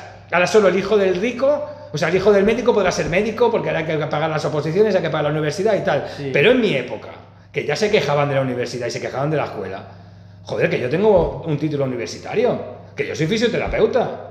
Y mi padre no es fisioterapeuta, mi, mi padre es un pobre pintor, ¿sabes? De brocha gorda, como dicen, como se decía antiguamente. Sí. ¿Sabes? Mi padre es pintor y no se podía permitir pagármela. Y yo me pude pagar la universidad, solo haciendo unas horas en Telepizza llevando una Derby Varian. ¿Sabes? Madre mía. ¿Sabes? Así que, así que sí, las cosas están mal. Pero bueno, lo que hay que hacer es, ¿qué es lo que está mal? Esta forma de educar, pero ¿está mal que los niños vayan a la escuela? No, vamos a poner una cerca, vamos a continuar con la escuela, solo que vamos a cambiar la forma de cómo enseñar. Vale, concuerdo ¿Vale? contigo, concuerdo contigo. Pero no podemos eliminar a todo el colectivo edu- educantil. Porque si lo eliminamos todo, estamos, es como limpiar la arena del gato y tirar al gato. Sí, ¿Sabes? concuerdo contigo en eso, pero yo pienso que nuestro... La sociedad está mal. Pero joder, que está mucho mejor que antes. Yo que, creo que que vamos sistema- mejorando, que ya cada vez salen más políticos que ayudan un poquito más. Y hay partidos políticos que yo no los defiendo, eh, cuidado. Que, a mí- que no, no hablemos de nos, política. vamos, nos vamos a meter en No, un fregado. no, no hablamos de política, que, que hablamos de un fregado. El, el- el partido político que está haciendo esto no es el que yo apoyo, pero sí apoyo que haga eso. Es un partido político que digo, no, no, yo no quiero mi bonus. A mí no me pagues esto de más. Yo no quiero este bonus de más. Yo no quiero tener este, este sueldo de más. Yo, soy, yo, soy- yo estoy ayudando al pueblo y quiero ser como el pueblo. Quiero mi sueldo, pero no ese extra que me estás dando por haber llegado aquí. Exactamente. Un presidente en un país de Uruguay, bueno, un país de Uruguay, en, en el país Uruguay, cogió y tenía dos opciones. Le dieron un presupuesto para un jet privado o para un helicóptero. Y dijo el tío, yo no quiero un jet privado, yo quiero un helicóptero. Pero es que ese helicóptero va a ser de rescate. Yo no quiero tener un helicóptero que me lleve a los sitios, yo no quiero tener un avión privado que me lleve a los sitios. Quiero tener un helicóptero, pero de salvamento con todas sus opciones, que tengan para recoger agua si hay un incendio y que tengan para ir a un hospital cercano si ha habido un accidente en, en nuestras carreteras, que pueda acceder. Yo no quiero un helicóptero para mí. Y eso ya hay presidentes, ya está el presidente de Uruguay que hizo eso. O sea, ¿cómo puedes decir que todos los políticos son malos? ¿La política en sí está mal? Sí. ¿Todos los políticos y, toda- y todo tipo de política está mal? No. Es que eso de que la política está mal, yo creo que no. Es que Claro, está- no, Estamos, estamos diciendo como que las armas matan personas. Exacto. O las drogas matan personas. En realidad no. Es como, por ejemplo, el dinero es malo. No, ¿No? no. Y el ser rico tampoco es malo. Y, el- y el- y la persona rica no es mala. Exactamente. Por ejemplo, nuestro sistema. Yo quisiera que mi hijo, yo me quisiera ser rico yo ahora y que mi hijo no tuviera que trabajar en su vida. ¿Quién no quiere, quién no quiere eso para sus hijos? Estaría fallando eso tú como padre. Bueno, sí y no. Una cosa es que no trabaje para otros en su vida y otra cosa es que él no tenga su creatividad para crear sus cosas y que siga continuando su dinero. No confumando los términos. Muy bien. Muy Bueno, después de una pausa de todo un fin de semana, estamos aquí otra vez con Dalton y continuamos la conversación de ayer, que era más bien todo. Se podía titular el podcast, es como. Distintos nombres. No, pero yo creo que se podía ser todo lo social. Social media, sí, ¿verdad? No solo media, sino también entramos en, en- en- en otros temas también y es, podía ser todo social, pero bueno. Sí, hombre, pero ahora mismo, por ejemplo, en el tiempo que estamos viviendo, yo creo que se, se va todo en torno a la media. A la media, a lo que es internet y tal. Pero es que, que también es lo más fácil, ¿sabes? Sí, sí. Tam- también sí, es lo fácil, sí. porque, porque el tema el tema de decir, ay, ¿cómo, ¿qué hacemos esto? Ah, pues sabes qué, como es por internet, pues ya es media. Sí. Ya, pero eso lo hacías tú ya antes de tener teléfono y de tener internet, quedabas con tus amigos abajo en el parque y ya era un, so- un social media, Sí, ¿sabes? sí, pero por ejemplo es que es mucho más complicado coger y comprar un libro o irte a una biblioteca a leer específicamente. Uy, no en este país, ¿eh? complicado. En este país no es tan complicado. Lo que pasa que lo que Complicado. pasa, lo que pasa que es más esfuerzo. Claro, es más fácil irme a mi casa a ver si este libro está online y además si no encuentro un audiolibro que no me lo tengo que leer yo. el sino- rincón del vago. Ahí, ahí, claro, por ejemplo. Nos ha ayudado a muchos estudiantes eso. Por ejemplo, sobre todo cuando, cuando ya vemos algo ya que alguien lo lee para nosotros, que es el audiolibro, que a mí me parece fantástico. Sí, a mí me parece un salto Me, me parece fantástico. en la tecnología. O sea, Porque eso de poder fregar los platos mientras escucho, mientras aprendo un libro, o, o- o- eh, me parece brutal, pero Sí. es cierto, es cierto que luego perdemos pues la capacidad de leer rápido, perdemos la capacidad de entendimiento, que si que- comprensión. comprensión, La porque, comprensión lectora porque, es algo muy importante. porque también, también es verdad que en los audiolibros pasa mucho, yo escucho muchos y pasa mucho, que cuando los lees tú no es lo mismo leerlos con tu voz que con otra voz. Te explico el por qué. Porque si en ese momento yo entiendo el libro, que esto es una forma de... eh, no sé, de, de éxtasis, un momento de, ah, aquí me emociono, si el que lo- otra persona que lo lee no lo puede interpretar así o lo interpreta de otra manera, el que lo lee ya no está mencionándose con esa voz, ya estás interpretando su interpretación del libro. Vale, vale. ¿Sabes? vale. No es la emoción que tú tendrías si lo leyeras tú. Porque, en- en- por ejemplo, en estos de, de motivación personal o motivación en el trabajo y todas estas cosas que puedes leer, depende en el momento que la leas, te da eh, una forma de entendimiento y depende del momento que lo leas, te da otra, otra forma de entendimiento. Yo, por ejemplo, no aconsejaría a nadie de menos de 22 años a leerse algo sobre superación en el trabajo. O, primero experimenta, mira lo que es el trabajo, Vale, sí. trabaja y después mira si realmente lo quieres mejorar o si tú lo estás haciendo bien. ¿Cómo vas a, cómo vas a leerte un libro de, no sé, de, de igual, de autoayuda, por ejemplo, si, si no crees que tienes ningún problema? Bueno, vive la vida, pasa, sufre muchos problemas y después ves si los quieres mejorar o si puedes superarlos. Porque si, si no tienes esa edad, primero que dices, "Buah, esto es una tontería. Claro, es una tontería porque tú no has pasado por un proceso que ha pasado el que ha escrito el libro. Entonces, si me lo está leyendo un libro, alguien, encima no lo entiende muy bien porque no, no, no le motiva simplemente leer el libro por tener más Por me leerlo. gustas, más me gustas en, en- en- en- YouTube o en cualquier plataforma online que le paga dinero por hacer eso, pues no esperes tener la misma sensación que si tú te lo leyeras. Entonces, entonces claro, a la vez que está muy guay, hay que ser peligroso y, y- y meticuloso con quién te lee el libro. Sí, sí, hay muchas razones lo que estás diciendo porque yo puedo decirte sinceramente y personalmente que yo no soy de leer libros. O sea, yo he leído unos libros contados en mi vida. Yo, yo, O sea, yo hasta los 36 años y tengo 37 no leía libros.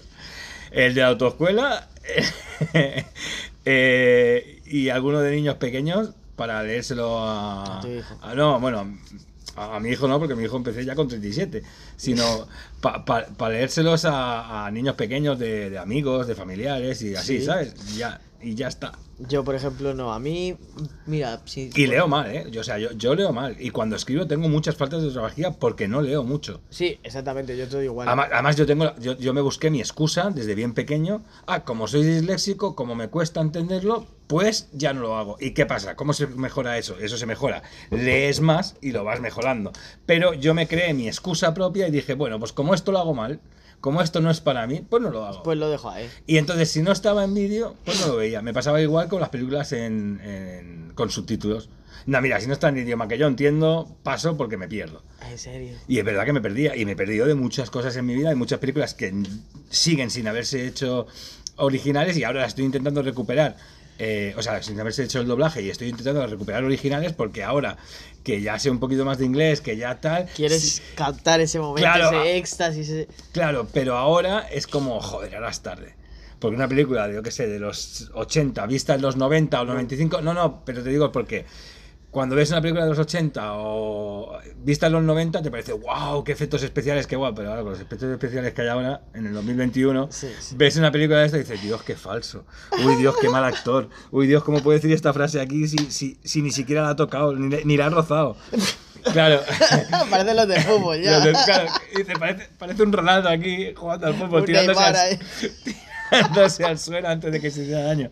Y, y claro, son, son cosas que, que- que por eso digo que ahora es tarde. En su momento las hubiese disfrutado porque era la hostia, pero ahora es tarde. Y, y es verdad que, que- está muy mal el, el- el- no leer libros y muy mal las cosas que yo me busqué, pero bueno. Ahora lo sé y es tarde, pero bueno. Yo ahora la verdad, por ejemplo, hablando de libros, yo noto mucho que la comprensión lectora ayuda muchísimo porque... Y esto lo saqué mucho de un libro que se llama Inteligencia Emocional, que es... A ver, yo también fui muy... ¿Cómo decirlo? Muy... Quise correr antes de andar. Porque el libro que yo me leí, Inteligencia Emocional, es un libro psicológico de creo que unas 500 páginas, así de tocho. Y, fue el primer libro que me leí en mi vida y la última vez que vuelvo a leer un libro también, ¿sabes? Porque mi cabeza obviamente me hizo un pum. Necesité como seis meses para leer el libro. Porque así de claro te lo digo, porque yo no soy una persona constante. Un día me leía una página, al otro a lo mejor me leía 10 y me acordaba de una. ¿Sabes lo que te digo? Sí, Entonces la comprensión lectora tiene algo muy... muy... Es como, por ejemplo, cuando hablas con una persona, ¿vale? Tú puedes decir que sí, que, que hablemos el mismo idioma o tal, pero si la persona no tiene comprensión, si no comprende en realidad lo que le quieres transmitir, da igual las palabras que digas, o da igual en qué idioma hables. Si la persona no comprende lo que tú quieres intentar transmitir, es como pegarte contra una pared. Y es totalmente lo contrario. A mí me viene una- cuando, cuando estuve en Turquía, me tuve que comunicar en turco con una persona y yo no he hablado turco en mi vida y esa persona no hablaba ni inglés ni español en su vida y nos entendimos. Pero por gestos, por cosas de esas, de Sí, la sea, típica de... Porque el que, el que realmente está enfocado en entender, entiende. Exactamente. Pero alguien que no tiene comprensión, por mucho que hable tu idioma, no te entiende. Eso le pasa a mucha gente que, que yo lo he vivido, muchas mujeres que están, "Ah, es que este tío, si no habla de gimnasio, si no habla de motos y con su amigo de coches, es que qué tío más aburrido, que asco. Igual a lo, pues, a- a- al contrario. viceversa, sí, sí. También el viceversa. Eh, muchas tías, ay, es que esta tía, solo que si el maquillaje, que si tal, que si no sé qué, y, y una vez sale de eso, la, la fiesta, y jolín, es que, que, que no está buena y ya, no me motiva nada más.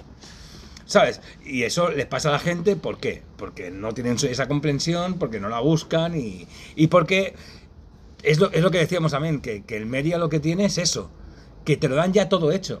Es que además el otro día fui a buscar un libro en Amazon y fue lo más gracioso del mundo. Fui a buscar un libro en Amazon, lo quería comprar Sí. y no había el libro a la venta. ¿Sabes lo que había? El resumen del libro. Alguien que te hablaba del resumen del libro. Eso es lo que te digo. Y lo voy a comprar y digo, pero ¿cómo? ¿Te, te dan el resumen del libro? Entonces, claro, luego, luego oh, hablando de esto, el resumen del libro, luego vi una review de un libro que era de cómo contarle un cuento, cuentos en, en solo cinco páginas. A, los niños era como los cuentos de, típicos de Disney, la caperucita roja y todos estos, pero en cinco páginas. Entonces, claro, era como, era como, ¿en serio quieres pagar, pasar tan poco tiempo que no le pones a leerte un libro al niño? Que- que le vas a hacer un resumen de un libro, de un cuento, que ya es bastante resumido para mí. Es, es como, es como, Dios, a cómo ha llegado la humanidad. Eso es muy grave, ¿eh? Sí, sí, sí. O sea, como te digo, a lo largo del tiempo se está... se- supuestamente cuando... Mira, yo cuando era un niño, yo sí te decía, sí, te resumo, te cojo la información más importante. A medida que he ido creciendo, he visto que sí, el resumen está muy bien como para cortar una distancia, pero en realidad tú necesitas saber todos los componentes de ese, de ese resumen. Es que yo, yo creo que no es divertido. Si a mí me hacen el resumen de qué es lo mejor del libro y yo no he decidido qué es lo mejor del libro porque ni siquiera me lo he leído, ¿cómo sé que realmente a mí, lo que yo leo de ese libro, o sea, yo estoy escribiendo un libro ahora. ¿Vale? Yo tengo mi libro. Vale. Y lo que yo quiero expresar en mi libro es como lo quiero entender yo. Pero yo sé que ese libro, que lo lee otra persona, lo va a interpretar totalmente diferente. Y está bien, es lo que estoy buscando. ¿Sabes? Estoy buscando eso en mi libro. Que cada uno, depende de la etapa de su vida o depende del estado emocional, lo puedas entender de una manera o de otra. Sí. Porque eh, tal como estoy haciendo el libro, incluso con el título que le quiero poner, lo que pasa es que no lo sé todavía si ponérselo porque es demasiado mm, chocante, ¿sabes? Entonces no sé, sé que mucha gente me puede tratar de, oh, este es un psicópata haciendo esto, o oh, este tío es un loco haciendo esto, o oh, este tío es muy bueno haciendo esto, ¿sabes? Depende en qué momento estés, lo vas a criticar diferente, pero criticado va a ser criticado porque me meto, voy a, voy a puñal y cuchillo, ¿sabes? Sí. O sea, voy muy a saco. ¿De qué es el libro, si puedo saber? Bueno, mira, para empezar, para empezar el libro lo quiero, eh, lo estoy haciendo sobre el satanismo, Vale, vale. porque todo el mundo practica el satanismo porque no saben qué es el satanismo. O sea, ¿qué sabes tú del satanismo? Yo sé relativamente poco de Pero, satanismo. pero que para, para ti, así, a la idea, ¿qué sabes del satanismo? No sé nada, la verdad. El satanismo para mí, si no estoy equivocado, yo pienso que es como idolatrar al diablo o algo de eso, puede ser. Es como prácticamente lo que se hace con Dios, pero con el diablo puede ser. Bueno, pues... sé que hay iglesias Pues- satánicas y todo. pues- no sé si es por- de este tema el que estamos hablando o le Pues- está dando el nombre a otra cosa. Pues realmente, realmente es lo que cree todo el mundo. Y que dibujamos estrellitas en el suelo y adoramos al diablo y creemos en los muertos y esas cosas. Pues no. No. El satanismo ya se escribió un libro que estuvo prohibido por la iglesia, que se lo prohibió de manera diciendo que eso era satánico, porque al leer el libro se dieron cuenta que era mejor que el suyo. Estamos hablando del Antiguo Testamento, porque no, no existía el Nuevo. Vale, sí, sí. O sea, sabes que si sabes un poquito de religión, el Antiguo Testamento es hasta las cruzadas, que era cuando la iglesia mataba a gente, Sí, que era cuando no todos somos iguales, si no eres cristiano no eres de los nuestros, y era de los que este terreno me interesa, esta tierra me interesa, la vamos a conquistar. sí. Y el Nuevo Testamento, pues habla de paz y amor y es más hippie y tal. Pero, pero claro, que mucha gente distingue, no, el Nuevo Testamento es esto, el Viejo Testamento es antes de Cristo. No, mira. El, el- el viejo murió cuando las cruzadas y se quedó como viejo. Vale. Que sí, que, que habla mucho de Dios, que habla mucho de tal, pero luego si había que matar, se mataba. Se mataba, sí. sí. ¿sabes? Y, y y el Nuevo Testamento, no, no matarás, no violarás, no no sé qué, y entonces est- está la contradicción. Pues el satanismo nace de un libro que dice, mira, tú puedes hacer todo lo que tú quieras con tu cuerpo, haz lo que tú quieras, siempre que no molestes a un otro. Tú eres Dios, igual que otro ser humano es Dios. Igual que un animal es Dios, tú tienes que respetarle como cual. Si quieres ser respetado como un Dios, respeta como un Dios. Y eso cogió la iglesia, lo vio. había- aparte de eso, hay mucho más, no te voy a contar más porque si no, ¿para qué voy a escribir el libro? Eh, claro, Muy buena, muy buena, Claro. buena. Vamos a eh, ha- hay, mucho, hay mucho más, hay mucha más base. Además, doy base científica de, de, de cuándo se creó el libro, de por qué se creó, de, de tal. Y te voy a dar detalles pequeños como ahora. Pues la iglesia lo leyó, lo prohibió y le dijo que eso era satánico y que eso era adorar al satán. Que si tú adorabas con la excusa, lo hicieron todo, claro, todo esto lo hicieron con la excusa de que si tú crees que cualquiera es Dios o que te crees un Dios, ya te crees tan poderoso como Dios, eso es satanismo. Y, y entonces te, te declararon como satánico, pero, pero si, si, si lees ese libro no hablan, no existe el diablo, No hay de Satán, o sea, No. simplemente satanismo es como un adjetivo calificativo que le han puesto. que, le han que le puso la iglesia con Pedro, Pedro I, creo, Vale. Con, con el Papa Pedro I o San Pedro I o algo así. San Pedro, el, que le- el de Pentecostés, Pentecostés. No, no sé, no, no es San Pedro, el- Ah. es, es an- an- antes del... Eso sale en el Segundo Testamento, esto es del primero, es el, es el real, cuando empezó, cuando fue uno de los primeros papas.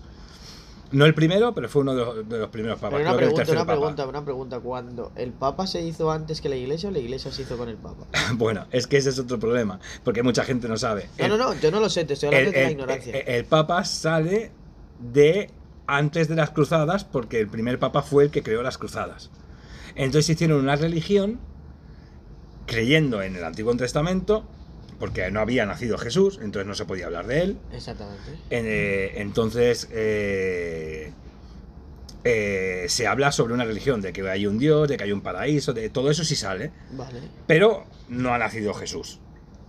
Entonces ahí empiezan a, conquistar terrenos, a ser importantes en las ciudades, a tener dinero, a ser políticamente más ricos que los políticos, a tener más influencia que un político, hasta que al final le hace un Estado. Así pasa en Roma, que tienen su propia moneda, su propio Estado, su propio dinero y tal. Y que se financian con, con su dinero y, y así.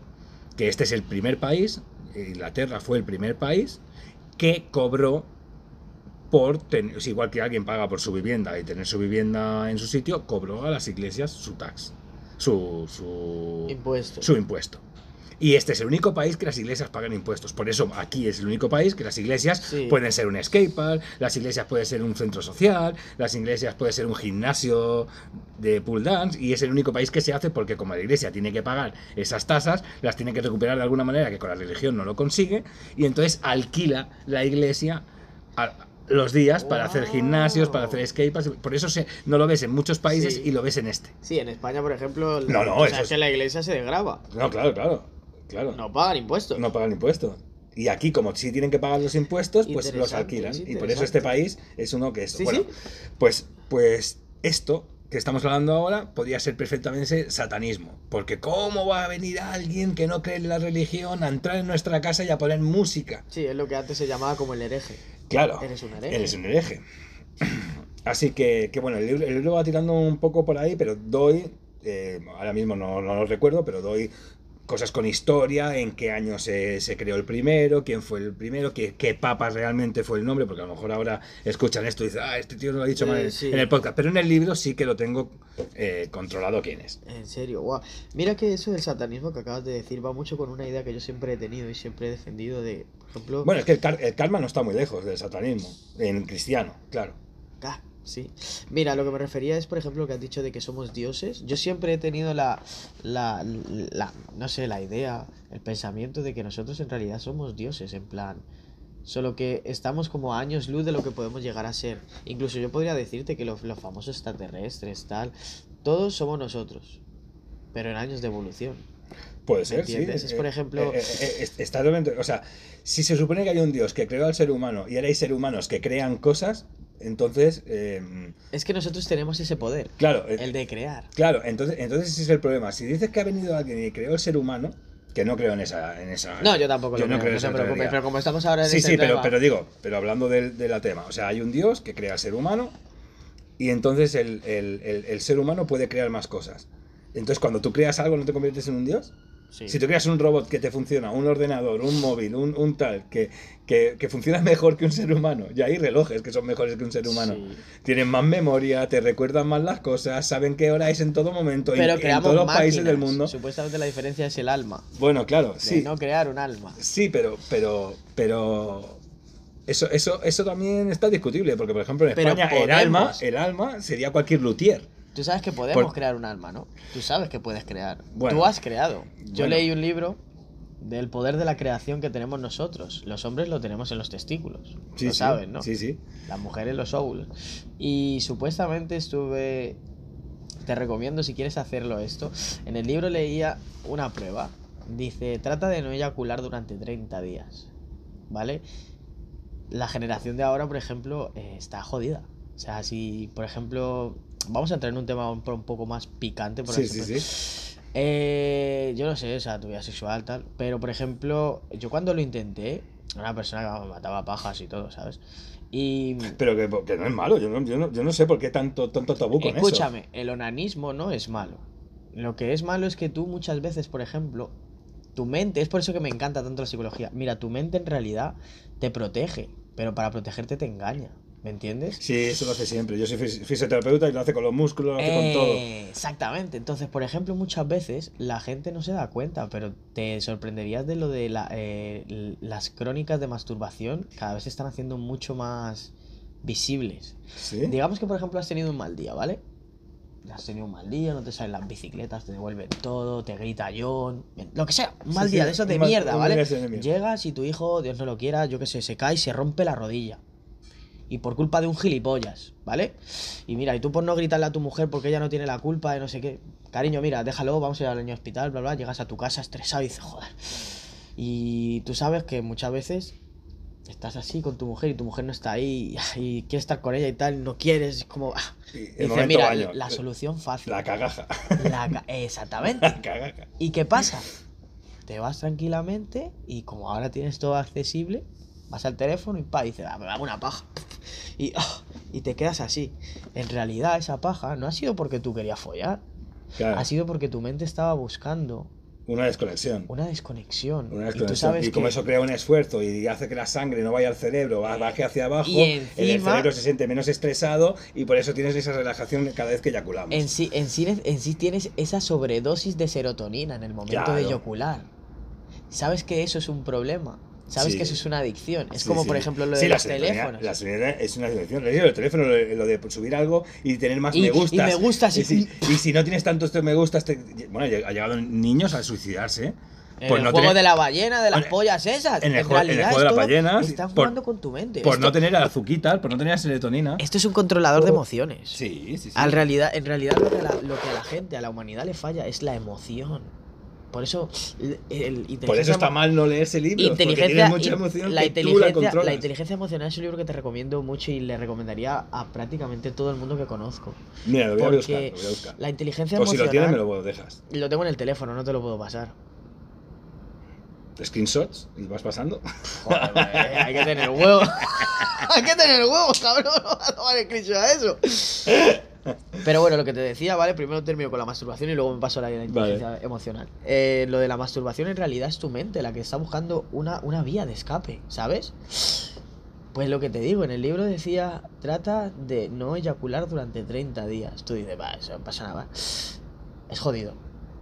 Es Uy, fucking jodido. Yo, yo, yo y llevo, te lo digo muy en serio. yo, muy yo llevo ya más de 30 porque no tengo la mujer aquí y donde me estoy quedando y tal y no, no, me da mucho palo. Pero exactamente, pero ahí Pero está ahora- la otra cosa. Ahora en cuanto esté con ella vas a flipar. Y te pedían que controlases tu nivel de fuerza. Y tu nivel de fuerza va incrementándose. Sí. Tu resistencia, tu agilidad. Sí, la forma de tu- respirar. la- de exactamente. la voz. Pero Muchos ¿sabes cantantes se lo piden. Por favor, no, No eyacu- eyacular. no eyacular Porque en realidad. porque es- pierdes voz. Pero porque en realidad pierdes una energía impresionante. Sí, sí, se pierde mucha energía. cuando en el momento de eyacular el hombre desprende esa energía creadora. mujeres también, ¿eh? Las mujeres también. Creadora. No, lo digo es al hombre le afecta mucho más porque en realidad Ya, por, por- por la Del- por la creación libro- y la expulsión. del libro que te de- de- del que te leo, en realidad somos un circuito, Claro. que estamos semiabiertos y en el momento de la conexión nosotros expulsamos esa energía y la que la recibe es la mujer. Es ahí donde se crea. Sí, sí, no, de hecho, el de hecho, nuevo de hecho, de hecho, de ahí viene la, la teoría de que los hombres eh, eh, somos más de hacerlo por las mañanas porque tenemos más energía después de haber dormido y las mujeres por la noche porque después duermen mejor y se levantan con más energía. Sí, señor. Entonces, también leía en ese libro que masturbarse era malo porque tú sabes que en el momento de eyacular, ¿vale? Tú sabes del el orificio del pene, resulta que por ahí puede entrar aire. Sí, puede ser. Y una burbuja de aire se puede colar por tu vena, llega al cerebro, crea un trombo. No, sí, de hecho, de hecho, de hecho, de hecho está, eh, ya- ya hay historias y, y el- no sé si son fake news o cosas de estas, pero ya sale que, que no te soplen nunca fuerte, Sí, que... pff, que claro, que no te soplen nunca fuerte Que te porque puede- no, no, que que- te puedes morir. Sí, sí, que supuestamente. A ver, lo que dice, ¿no? Pero sí. lo que te digo, es un libro que yo y puse Bueno, yo en conozco un taller mecánico en mi pueblo. Conozco un taller mecánico en mi pueblo que se les murió un mecánico por hacerle la broma a este con un compresor de aire. ¿De ponérselo en la polla? de, de ponérselo en el culo. ¿Qué dices? Sí, le movió todos los órganos y tal, eh, se, le, se le movió todo y se murió. Y eso es una historia real que pasó en ese mecánico y desde entonces hay muchas regulaciones y muchas cosas en España con, con estas cosas de no hacer bromas con eso. Imagínate. Eh, o sea que, que- que no me extrañaría que por ahí también, si entra aire... es- Bueno, ya cambiando lo de la esta, te lo recomiendo que lo hagas ese ejercicio. Yo lo hice, la verdad, y. Yo ya lo estoy haciendo sin quererlo. Y, puede- y te lo juro que, que es verdad, porque yo, por ejemplo, me acuerdo las flexiones, el pino, ese Yo estoy pedaleando mucho más que cuando era joven. Pero acuérdate de estos días y cuando venga tu mujer, cuando eyacules, vas a ver que vas a estar exhausto. Sí, no sí. cansado, Ya, claro. exhausto. ¿Eso Sí. qué significa? Que a lo mejor de aquí a aquí te haces en 5 segundos, ahora sin eyacular, guardándote los cojones ahí. Cuando los tengas como pasas, vas a ir de ahí a ahí en, En- en- 15, en- 20 y... Sí, sí. Sí pasa, sí, sí. Ahora estoy, ahora estoy pedaleando un montón y tengo mucho más energía. sí, Exactamente. Entonces, es guardar No, esa no lo había asociado a eso, ¿eh? Te lo digo. No, no, pero es verdad, y si no, no me creas a mí. Yo siempre digo eso, no me creas a mí. No, claro. pero Pruébalo tú mismo. Experimentalo, claro. Experimentalo. Entonces, ya cambiando este tema, el libro de la inteligencia emocional, así te hago un resumen rápido. aunque, aunque tachemos los resúmenes, pero para que te interese. Tú sabes que antiguamente eh, lo que llamaba mucho antes al, al, al- ¿Cómo se dice? Al llegar como a la cima de la vida de una persona, se Sí. definía mucho por el. Por el. A la punta del iceberg. Por el IQ. Ir, sí. El, El, la- la, mm, em, sí, sí. el- para los oyentes, el IQ, para que. sí, el IQ, coeficiente El coefici- intelectual. coeficiente intelectual. Vale, entonces supuestamente, antiguamente obviamente, eh, decían que según el coeficiente intelectual que tú tuvieses, te iba a ir mejor o peor en la vida. En este libro, la inteligencia emocional, ellos niegan totalmente eso, dicen que no porque una persona sea más lista o más, o más lista o más tonta, te va a ir mejor en la vida. Más bien la inteligencia emocional habla de que, vale, somos racionales, uno más uno son dos, ya está, no cabe duda, perfecto, pero el cómo tratas a las personas y el cómo te vas creando tú como persona, porque tú sabes que eh, para que una persona se moldee necesita actos, em, entorno y cuidado de padres. Eso es lo que te va a definir a ti como persona. Entonces, ese libro dice que supuestamente hay gente que nace con el don de liderazgo. Hay gente que nace con educación. A ver, no que nace, sino que se va haciendo. A lo que este libro Ya, es de- que ese, ese es el tema. ¿Se nace o se hace? Se Porque- nace. Porque yo creo que puedes nacer. Se nace. yo- este libro tener- dice que naces. Yo creo que puedes nacer con una virtud. No, pero bueno, es que el libro, es que, ¿ves? Eso es una, una, una, por ejemplo, yo no he leído el libro, pero eso podría ser una mala interpretación de, de quién lee el libro. Porque a lo mejor, cuando él te dice se nace, es cuando ya has cogido esos conocimientos y ahí sales tú. no, Y entonces, entonces ahí empieza el nacimiento. No el nacimiento físico tuyo de, de que tu madre te tiene, sino de físico mental. De cuando tú has cogido esos conocimientos y entonces ahí nace. ¿Sabes? Es que es, depende, como leas el libro, lo que, los entendimientos que, que- puedes coger. es que ahí, ahora viene lo que va a responder tu pregunta. En este libro hacen el experimento. Cogen dos clases de niños de dos años y van viendo su comportamiento. Y siempre hay alguien en la clase que organiza a los otros. Siempre hay alguien que pide calma. Siempre Claro. hay alguien que tal. Entonces en ese libro ellos empiezan a ver y empiezan a demostrar que la inteligencia en realidad viene con nosotros. Y según cada persona, y por eso meten a los padres, ¿vale? Porque claro, las- los padres son el- la primera vía de Sí, formación de una claro, persona. Claro, es que, es que ahí, ahí estamos. De ahí, viene, de, ahí viene, de ahí viene lo que hablamos el otro día de, de- de- de la educación, ¿no? De la educación eh, escolar. Es por eso, es porque lo, tenía, cuando fue obligatorio fue muy fácil incorporarlo. Porque cuando no había escuelas, los padres se encargaban de todo. Cuando vinieron las escuelas, dijeron, bueno, pues como ya le enseñan en la escuela, nosotros nos lavamos las manos, entonces es muy fácil enviar al niño allí, ellos tienen su tiempo por fin, ya no se tienen que preocupar tanto y toda la educación que la reciban por otro sitio. Pero realmente de ellos están, reciben el 90% de la educación. Sí. Porque si yo veo a mi padre que come mal, pues yo no creo que vaya a comer bien. Si yo veo a mi madre que no hace deporte, pues no creo yo que haga mucho deporte. Si yo, hasta que al final voy al colegio, veo otros niños, los padres de otros niños sí que hacen deporte, entonces ahí elijo si hago o no hago y ahí hay un poco. Pero siempre va a llamar pero lo que siempre, ves en pero casa. siempre lo que está en casa. En mi casa, en mi casa no me pueden decir, eh, no te levantes de la mesa si no has terminado de cenar. Eh, si en mi casa eso no pasa, pues cuando yo no haya terminado de comer en el comedor del colegio, pues también me levantaré y miré, ¿sabes? Y, y cuando me digan que no lo hagan, y nunca entenderé por qué. ¿Por qué? Pues en mi casa no se hace así. Es que eso es educación. Entonces, ¿qué me estás diciendo? ¿Que no tengo educación? Exactamente. Otra cosa que, por ejemplo, le daba mucha rabia a mi abuela era que alguien dijera, es que este niño es un maleducado. Y dice, no, no, este niño será un neneducado. Pero maleducado no, porque yo le he intentado educar bien y, lo- y él es el, el que no ha querido coger la educación. O sea, que no confundamos el maleducado, que es alguien que no está educado bien, Sí. a un ineducado, que yo lo he intentado educar y él sigue haciendo lo suyo. No ha querido. Claro, y eso a mi abuela le da mucha rabia, ya me acordaba y, y me, me- me río con eso. Pues como te decía, en este libro de la inteligencia emocional hablan mucho de los factores que es, por ejemplo, la comprensión, la empatía, ¿me entiendes? El saber escuchar, el saber interpretar cómo una persona, cómo una persona se puede sentir sin apenas hablar con ella. Ya, pero es que eso, eso, eso también viene en que en, en la persona. Cuando te dicen, "Ah, es que tenemos siete sentidos. ¿Qué siete sentidos? ¿Qué siete sentidos? Tenemos muchísimos más sentidos, tenemos más de mil sentidos. El sentido del peligro, el del miedo, el de altura. Tú sientes si estás en un Sí, sitio sí. alto sin ver el suelo. Sí. Tú ya sabes esa percepción, eh, la empatía, la... es que tenemos muchos sentidos y siempre dicen, no, ¿cuántos sentidos tienes el número 7? 7 tendrá tú, tendrás tú con tu mente corta. Yo, yo no tengo 7, yo tengo muchísimo más de 7. Hay muchos sentidos.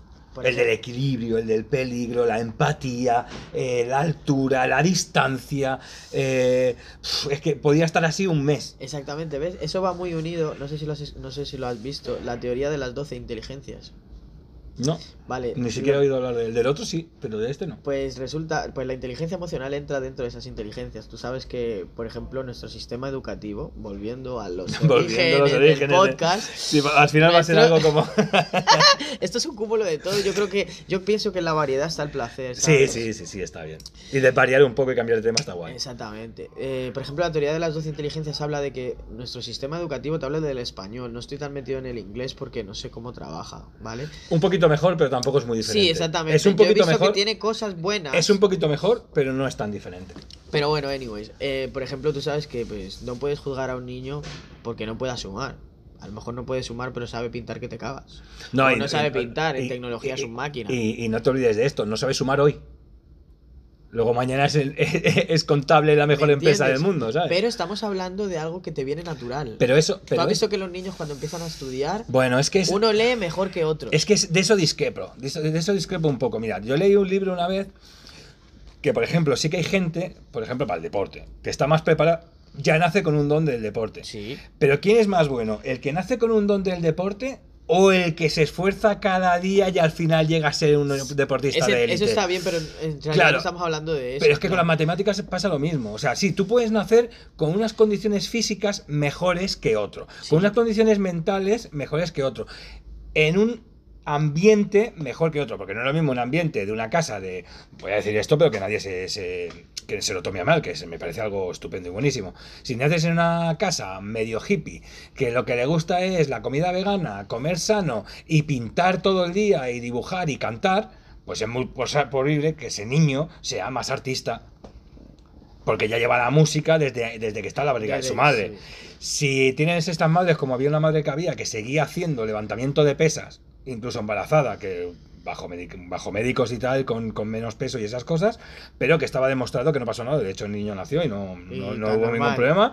Y la mujer apenas tenía más barriga que una mujer normal. Sí, los he visto. Y, y la tía hacía, hacía deporte y hacía tal, pues eh, ahora el niño tiene como nueve años y el niño pues te- tiene una agilidad y un levantamiento de peso y un, y un comportamiento de, de mover, de controlar al 100% de su cuerpo que mucha gente con 70 años no sabe. Ese tío sabe que, que si está apoyando el pie con las puntillas está haciendo solo fuerza en uno de los dedos, que luego no sé qué, y eso cuando tú andas ni lo piensas. Ni- no, la verdad no, es en plan como que... Bueno, lo que te decía de esto, la teoría de las 12 inteligencias es, está la inteligencia lingüística, inteligencia matemática, inteligencia musical, inteligencia eh, emocional, inteligencia introspectiva, inteligencia extrovertida, inteligencia... ¿Cuáles eran las otras? Bueno, sí. Bueno, Voy- hay el rollo, el distintas. rollo. No hace falta que no. Pues resulta que esto, esto va muy ligado con la inteligencia emocional, ¿sabes? Porque primero salió la teoría de las 12 inteligencias. A esto es lo que me, me refiero cuando digo, cuando estudiamos, ¿vale? Siempre los padres, eh, cuando tú recibes las notas del niño, en realidad nosotros las estamos viendo mal. Nosotros nos enfocamos en lo que se le está dando mal al niño. Sí, es otro problema, de, es, es otro de los problemas educa- eh, de, la educación. de la educación, ¿sabes? Del sistema escolar. Exactamente. Eh, es otro de los problemas, que, es- que esto viene, que, est- que esto viene por la, por lo que te decía la, la otra vez, esto viene por la, por el boom industrial. Que es que así evaluamos a una persona, si te estás comportando bien y aprendes bien, pues pasas de peón a manager, de manager a supervisor, de supervisor a tal, y después ya puedes tener tu propia empresa. Pero tienes que pasar por esos niveles. En, en el colegio, ¿qué te hacen estos niveles? ¿Y qué se valora? ¿Lo que haces bien? Bueno, lo que haces bien, te pone una notita bien, pero ¿dónde enfocas? Esto lo estás haciendo mal. Esto, y frustras al niño. Porque si esto lo estás haciendo mal, es que tú no vales para esto. Y en muchos profesores, en muchos de los problemas, ahora ya no tanto, pero muchos de los problemas en España es tú no vales para esto, tu hijo no vale para esto. Sí. Y cuando te metes en la cabeza, se acaba haciendo lo que, ¿sabes lo que son los sesgos cognitivos? Son, Sí, son. Los, los, ef- los errores de lógica. Bueno, pues te, te meten ese, sexo, ese sex- sesgo. cognitivo eh, en, en el cerebro y entonces tú te lo acabas creyendo. Es, es el, el, el efecto... Está el efecto placebo y en lo contrario es el efecto acebo, creo, o ecebo. Lo, lo contrario de placebo es, es o- o- no me acuerdo ahora cómo se dice, Bueno, pero bueno, pues- lo contrario de placebo. El placebo te dan algo que no funciona para nada, pero como tú te lo crees, te, te va mejor. Sí, exactamente. Pues te hacen el acebo, Lo creo que se llama, que es lo contrario. Tú no estás tan mal en eso, pero como todo el mundo te dice que está mal y como tú te acabas creyendo que eso no vale, pues ya no vale. Y a mí me pasó con eso, ah, como soy disléxico, me cuesta mucho leer, pues no leo. ¿Y qué pasa? Que ahora me cuesta mucho más leer porque no leo. Y cuando he empezado a leer, eh, me he dado cuenta que cada vez leo mejor. Y cada vez entiendo más. Antes leía algo como leía mal y tenías que volver para atrás. Era mucho trabajo para mí. No llegaba a entenderlo bien. Pues decía, bueno, pues como no, no he nacido para esto, no he nacido para esto. Y ahora que estoy empezando a retomar con. Porque yo me he leído un libro que se llama Los siete hábitos de la gente efectiva. Y uno de ellos es leer cada día, ponerte cada día a leer cada mañana. Yo me levanto por la mañana y antes de hacer nada, o sea, después de lavarme la cara y eso, cojo y leo. Y después de leer, cojo la bici, me voy a trabajar, vengo, me ducho y hago mis cosas. Pero a cada día, si algún leo media hora. Si algún día no puedo leer media hora, leo cinco minutos. Si no puedo leer cinco minutos, leo 15. O sea, leo los que puedo, Sí. pero, pero, Lees algo. pero, pero siempre leo. No hay no leer. Siempre, cada mañana leo al menos media hora. Wow. Y entonces lo que hago es madrugar para que nadie esté levantado en mi casa cuando es sábado y domingo. Madrugo, no hay nadie, no hay nadie que, que me, que esa media hora la tengo y a veces he llegado a leer hasta dos horas. Porque me he levantado tan temprano como si fuera un día normal. Mi familia no se ha levantado hasta un poco más tarde y lo que hago es madrugar solo para leer. Y ya tengo eso hecho. Y eso que le gano al día. Y entonces es como que no me ha costado esfuerzo, porque llega el día, me levanto, o sea, llega el día, se levantan los demás y es como si nos hubiésemos levantado todos.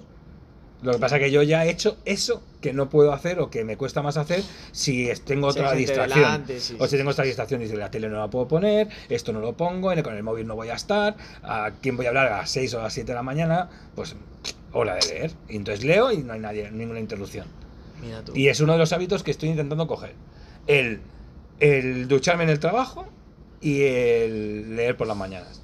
Porque antes me pasaba que me duchaba en casa por la noche y, y era como, bueno, vengo de trabajar, tal, me ducho y luego ya tenía que ducharme otra vez, porque ya había sudado, estás tal, y es como otra vez.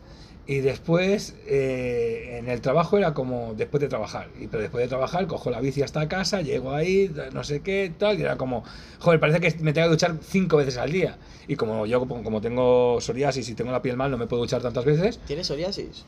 Luego tenemos Sí. que hablar de ese tema. Vale, tengo, tengo psoriasis y me estoy tratando y tal. ta- Solo me puedo ah, hacerlo una vez al día y he elegido que sea en el trabajo. en el trabajo, claro. Cuando ya vengo de montar en bici, pues cuando lo hacía en casa, luego venía y montaba en bici y llegaba aquí y digo, si es que estoy todo sudado. Pues lo hago al llegar. Wow. Entonces, a- una- o sea, eso son las dos cosas. Hoy, por ejemplo, no lo he hecho al llegar y lo quería hacer ahora. Pues ahora cuando acabemos, lo hago. Que no me da tiempo ahora, a las 3 tengo un descanso y lo haré ahí. Wow. Entonces, a- a- ¿Hace cuánto has empezado lo de este, este, este hábito? uh, este hábito, bueno, este hábito lo he empezado desde que he llegado aquí. ¿Cuánto llevas ya? Bueno, desde que volví aquí. ¿Cuánto? Desde el 6 de, del 6 de abril. O sea, que ya llevas 20 días. Ya llevo 20 días haciendo. Te queda un día. Me queda un día. Supuestamente después de 21, Del 21, días sí, sí. se hace un hábito. ¿Lo has Sí. comprobado ya? Eh, yo creo que es mentira. Yo también lo creo. Yo, también lo creo, o sea, yo- lo creo que creo. mentira, porque el hábito de leer, yo llevaba 40 días y aún me cuesta. Ahora llevo eh, casi un año y aún me cuesta. Así que no. no. O ti- o tú crees que tiene que ver que te guste o no te Lo guste. que, no, no, no. no. ¿Te gusta leer? Eh, estoy empezando a coger el gusto. Le estás empezando a coger el gusto. Le estoy empezando a coger el gusto, pero no me gustaba leer y no, y no, no- siempre tuve en la cabeza de que yo no valía para eso. Vale, o sea, que estás entonces de. Me estoy quitando ese, le estoy dando a mi cerebro Esa quitarle eso. creencia. Pero lo que sí que es verdad que me ha costado muy poco es madrugar. A lo mejor porque te gusta madrugar. Pero es que me gusta madrugar, sí. ¿Ves lo que te digo? Es que, es que juega un papel muy Me- me- importante me- el no me que importa, te guste no, no me importa, o no te guste. no me importa acostarme tarde y no me importa levantarme temprano, pero sí me importa no dormir mis horas. Ya ves. O sea, yo el día que me acuesto tarde, me levanto tarde, pero ese día que me levanto tarde me acuesto pronto y me levanto pronto. ¿Sabes? O sea, no hago como he levantado tarde y me he acostado tarde, ahora me toca dormir más tarde. No, me obligo a irme Sí, antes a a la cama. seguir ese. Vale, vale, vale. Y así no me cuesta luego levantarme. No tengo ese día de mierda, como el sábado y domingo no lo he hecho, ahora el lunes otra vez me cuesta. Ningún lunes me cuesta levantarme temprano. Y el fin de semana a lo mejor me estado levantando a las 9, 10. Y entre semana mí yo me me levanto a las 6 y cuarto. Y Sí. no, no empiezo a trabajar hasta las 8 y media. Y estoy a 10 minutos del trabajo, ¿eh? Fíjate. Y a las 6 y cuarto estoy en pie. Yo, por ejemplo, yo soy así. Desde que he cumplido 25 años, me despierto a las 6 de la mañana. Yo a las 6 y cuarto me levanto. 6 de la mañana me despierto, o sea, se me abren los ojos. Y empiezo a currar a las 11. En el otro sitio donde estaba, cuando estaba en Escocia, yo hasta tenía que dejar la bici en casa porque digo, es tan temprano y allí no me abre nadie, no es como aquí que se ha abierto 24 horas, allí no me abre nadie. Mejor que me vaya andando porque como vaya en bici llego muy pronto. ¿En serio? Y me iba andando solo por el hecho de, de- de tardar un poco más. Wow. Porque si no es que me, me comía la casa, digo, ya estoy despierto, ya he leído, ya he hecho esto, no me apetece más, ¿qué, qué hago? Si leo un poco más, llego al momento ese de ya entro en cansancio Vale. Y ya te suena ya pesado. Y, y ya se me hace pesado. Y no solo se me hace pesado leer, sino que ya me entra el sueño, porque ya se me ha hecho tanto pesado que ya... Entonces yo sé que no puedo leer mm, durante mucho tiempo. Hay veces que si algo me emociona o quiero ver el final, sí que leo e intento leer ¿Has más. llegado a ese punto ya? He llegado a ese punto, sí, sí. He llegado a ese punto de... de De mierda, el mierda. éxtasis del, de leer. Sí, sí, he llegado a ese Mira, punto. yo hasta ahora no he llegado a ningún momento de esos. Pero es Y que es de- pero- la curiosidad. pero es depende del libro. Mira, ¿sabes qué libro te aconsejo?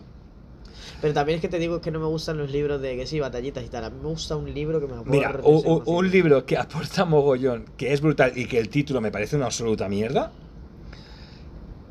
The Four Hours Work Week. Es como la semana laboral de cuatro horas. De Tim Ferris. Creo que lo he escuchado. Ese tío es brutal.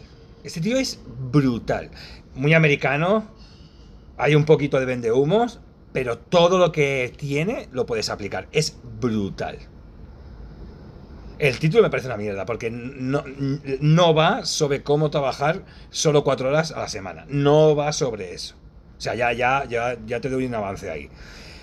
Tiene que, tiene que ver un poco con eso, pero no tiene que ver con eso. Es- tiene que ver con cómo automatizar todo para que todas las horas que trabajemos se acumulen solo en cuatro. O sea, realmente lo que te habla de, de trabajar en cuatro horas, el resumen que te puedo hacer así, pero aún así lo tienes que leer porque hay mucho Para más. cantar, sí. Hay mucho más. Esto es solo como, como, como el porqué eso de la semana laboral de cuatro horas. Es durante cuatro horas a la semana, divididas entre los cinco días de la semana, porque hablamos de la semana laboral, cinco días, eh, todo lo que no te guste hacer lo haces en esas cuatro horas. Porque todo lo que sí que te gusta hacer no es tu trabajo, es tu diversión. Sí. O sea, es, es cómo convertir tu trabajo en una diversión que lo que no te guste hacer, por ejemplo, en un trabajo de oficina, por lo que no te gusta hacer es tener que llegar a casa y leerte todos los mails sobre algo que te han puesto, sobre preguntas y tal. Pero en cambio te gusta todo el resto de tu trabajo. Que La creatividad, el crear, el hablar con tus jefes, el hablar con tu gente, el, el disponer de tu trabajo, el pagar a tus trabajadores, el decir, o sea, todos los demás del trabajo, o sea, todo lo demás te gusta. Lo único que no te gusta son, pues, por ejemplo, leer los emails, eh, hacer reuniones y yo qué sé, esas cosas. Pues esas cosas que no te gustan, las haces esas cuatro horas de la semana. Vale, laboral. creo que sí. creo Porque, que sí. porque si todo lo demás que estás haciendo no estás trabajando, estás disfrutando. ¿Sabes? Va, va más por ahí. Sí que es un poco vende humo, sí que es bastante americano, sí que bla, bla, bla, bla, bla, bla. Pero es cierto que es brutal. Porque no solo habla, habla de esto, habla de 113 temas más Wow. en ese libro y es brutal. Además es un tío que te demuestra que cualquiera puede ser el mejor en algo. Sí, sí, yo creo eso. Yo creo O sea, que no, no, este, este tío, este, este tío es americano. Se fue a Argentina porque le gustaba cómo bailaban tango. Se fue a Argentina y fue campeón en un concurso de Argentina de tango. Y no había bailado en su vida ni siquiera otro estilo. Se fue a China y ganó una pelea en un o sea, ganó una competición, no una, como una pelea, sino muchas, una, una competición de, de un arte marcial chino. Que él no había hecho ni siquiera boxeo, o sea, ni siquiera un arte marcial en su vida. Sí, y lo único que tuvo que hacer es que, es decir, si estudias, lo sacas. ¿Qué hizo él con, con- con- es que es muy bueno.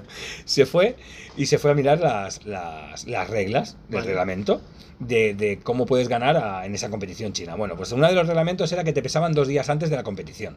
Vale. Y la otra era que con que empujaras al contrario fuera de la línea tres veces ya ganabas. O sea que. Entonces, él buscó un entrenador que le enseñara cómo empujar a alguien y solo practicó una, un movimiento. Uno. No se preocupó en cómo recibir el golpe, en cómo cubrirse la cara, en cómo no respirar, en cómo no perder el equilibrio. No, no se fijó en nada. Pidió que le enseñaran cómo empujar. ¿En serio? En serio. Bueno, pues con solo ese movimiento practicado muchas veces, y luego después se pesó los dos, o sea, lo que hizo eh, para, para pesarse el día que se tenía que pesar Sí. era perder 11 kilos en una semana, a base de una técnica de deshidratación. Vale, sí. Pero mirada con médicos y mirada con tal también, pues, pues vigilando su salud. Vale. Espera. No, tranquilo, la alergia, lo entendemos. La primavera es lo que lleva. Primavera, la sangre altera y me hasta los cojones ya. Bueno, pues lo, lo que hizo este, este tío es Perdón. pe- pe- pesarse, pesarse con, con 12 kilos menos de deshidratación y tal, y durante los otros dos días volver a coger su peso. Entonces, cuando iba a, a peleas de su categoría, pesaba 10 y 12 kilos más que los que tenían que pelear. Entonces, a la hora de empujar, con la técnica que había aprendido Más de empujar, fuerza. sabía cómo, cómo hacerlo. Bueno, pues claro, los jueces no estaban muy contentos con él, pero no podían decir que no había ganado. No había pegado ni un solo puñetazo, ni una sola patada. En un arte que es solo puñetazos y patadas. ¿En serio? Y ganó. Y bueno, así fue ganando, fue ganando. Claro, fue muy criticado, fue muy tal y... y- Pero ganó. Pero ganó y tiene su título en su casita. Con lo del tango hizo lo mismo.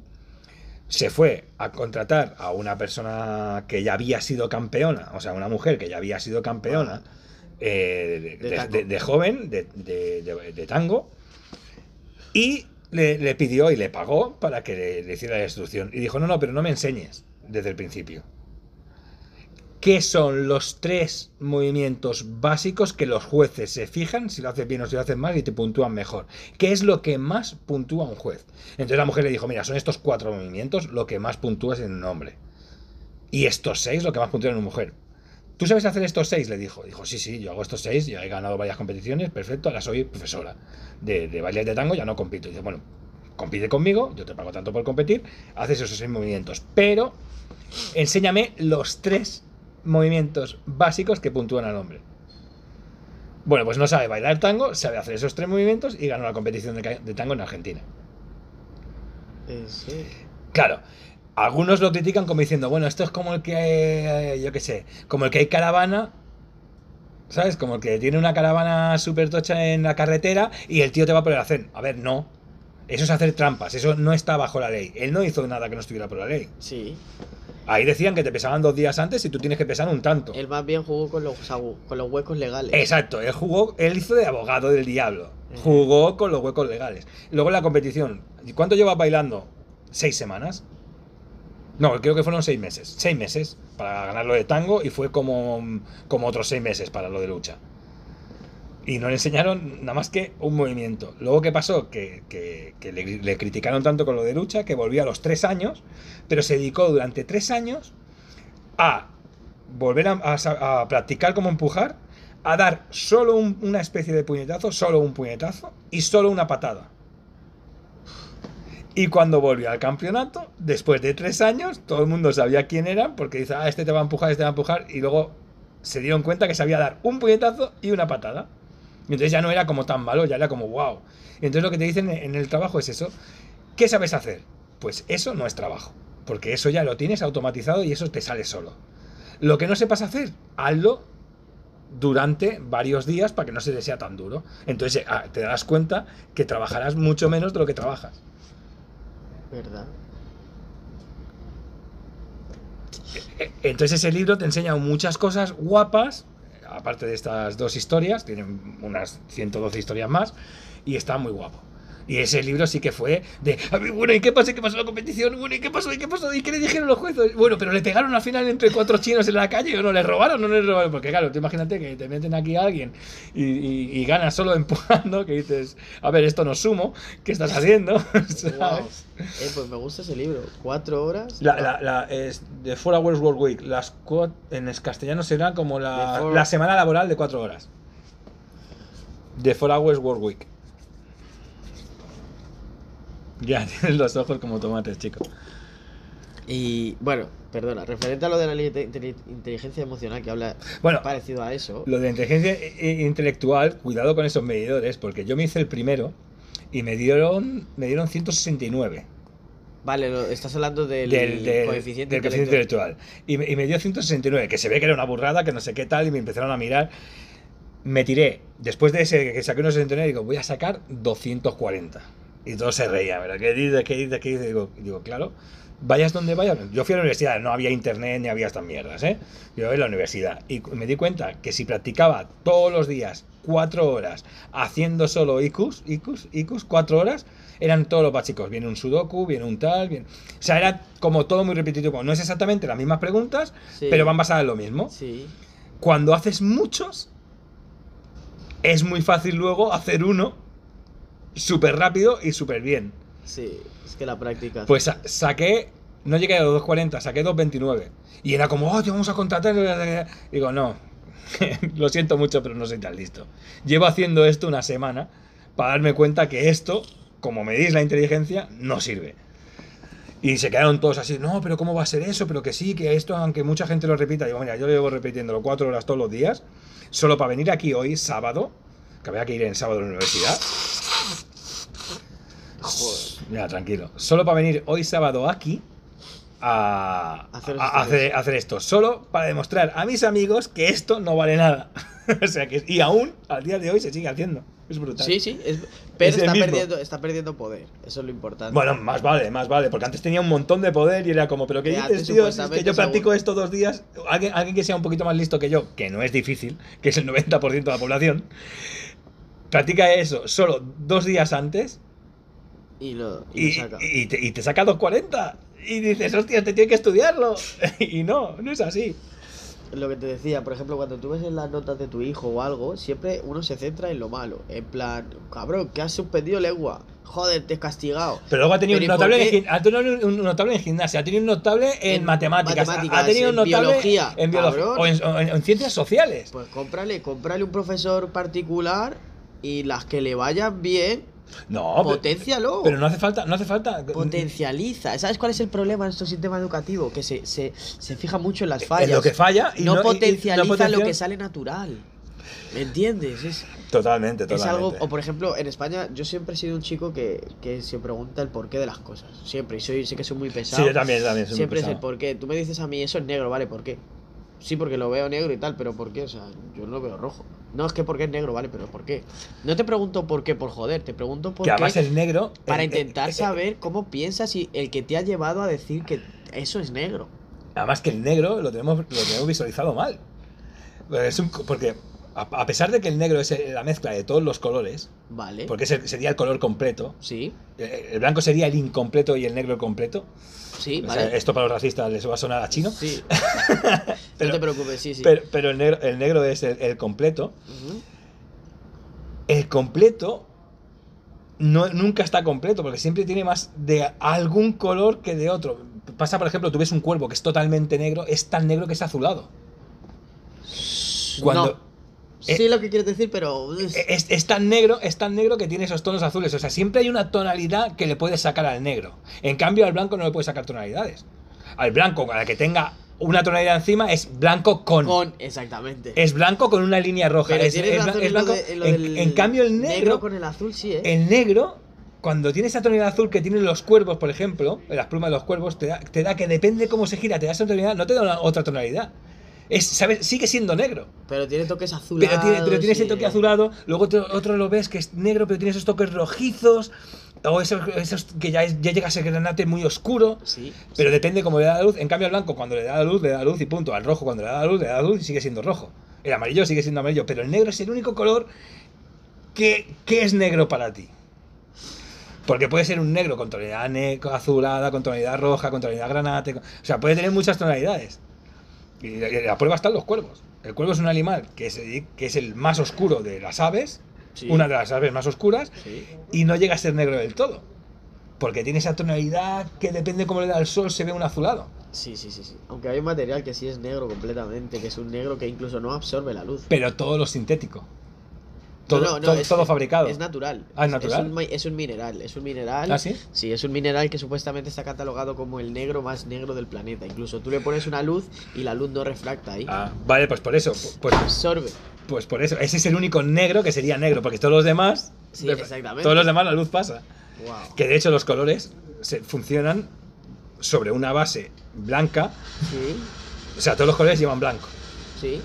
Y por eso cuando tú das la luz se ve más clarito o más O oscuro. más oscuro, sí. es, porque, es, es- es porque todos los colores llevan blanco. Cuando tú ves, no, esto es puro rojo. Bueno, puro rojo, ¿cómo se hace el rojo? Con pigmentación roja y blanco.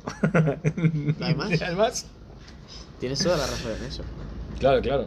Eh, Antes, por ejemplo, cogías hierbas, los colores eran de las hojas y, Sí. y agua, pero el agua hacía de blanco. Se tiñen ahí. El agua te hace de blanco porque el agua no es translúcida al 100%. De hecho, por eso cada vez, cada vez que es más profundo se ve más oscuro. Se ve más oscuro, sí. ¿Por qué? Porque, porque el, el transparente no es transparente, tiene esa opa- o- o- es opaco. Esa propiedad opaca. O sea, de hecho, la ropa, la- si tú coges una, una ropa, una camiseta, y la, y la mojas, o sea, la sale de la lavadora, es mucho más oscura.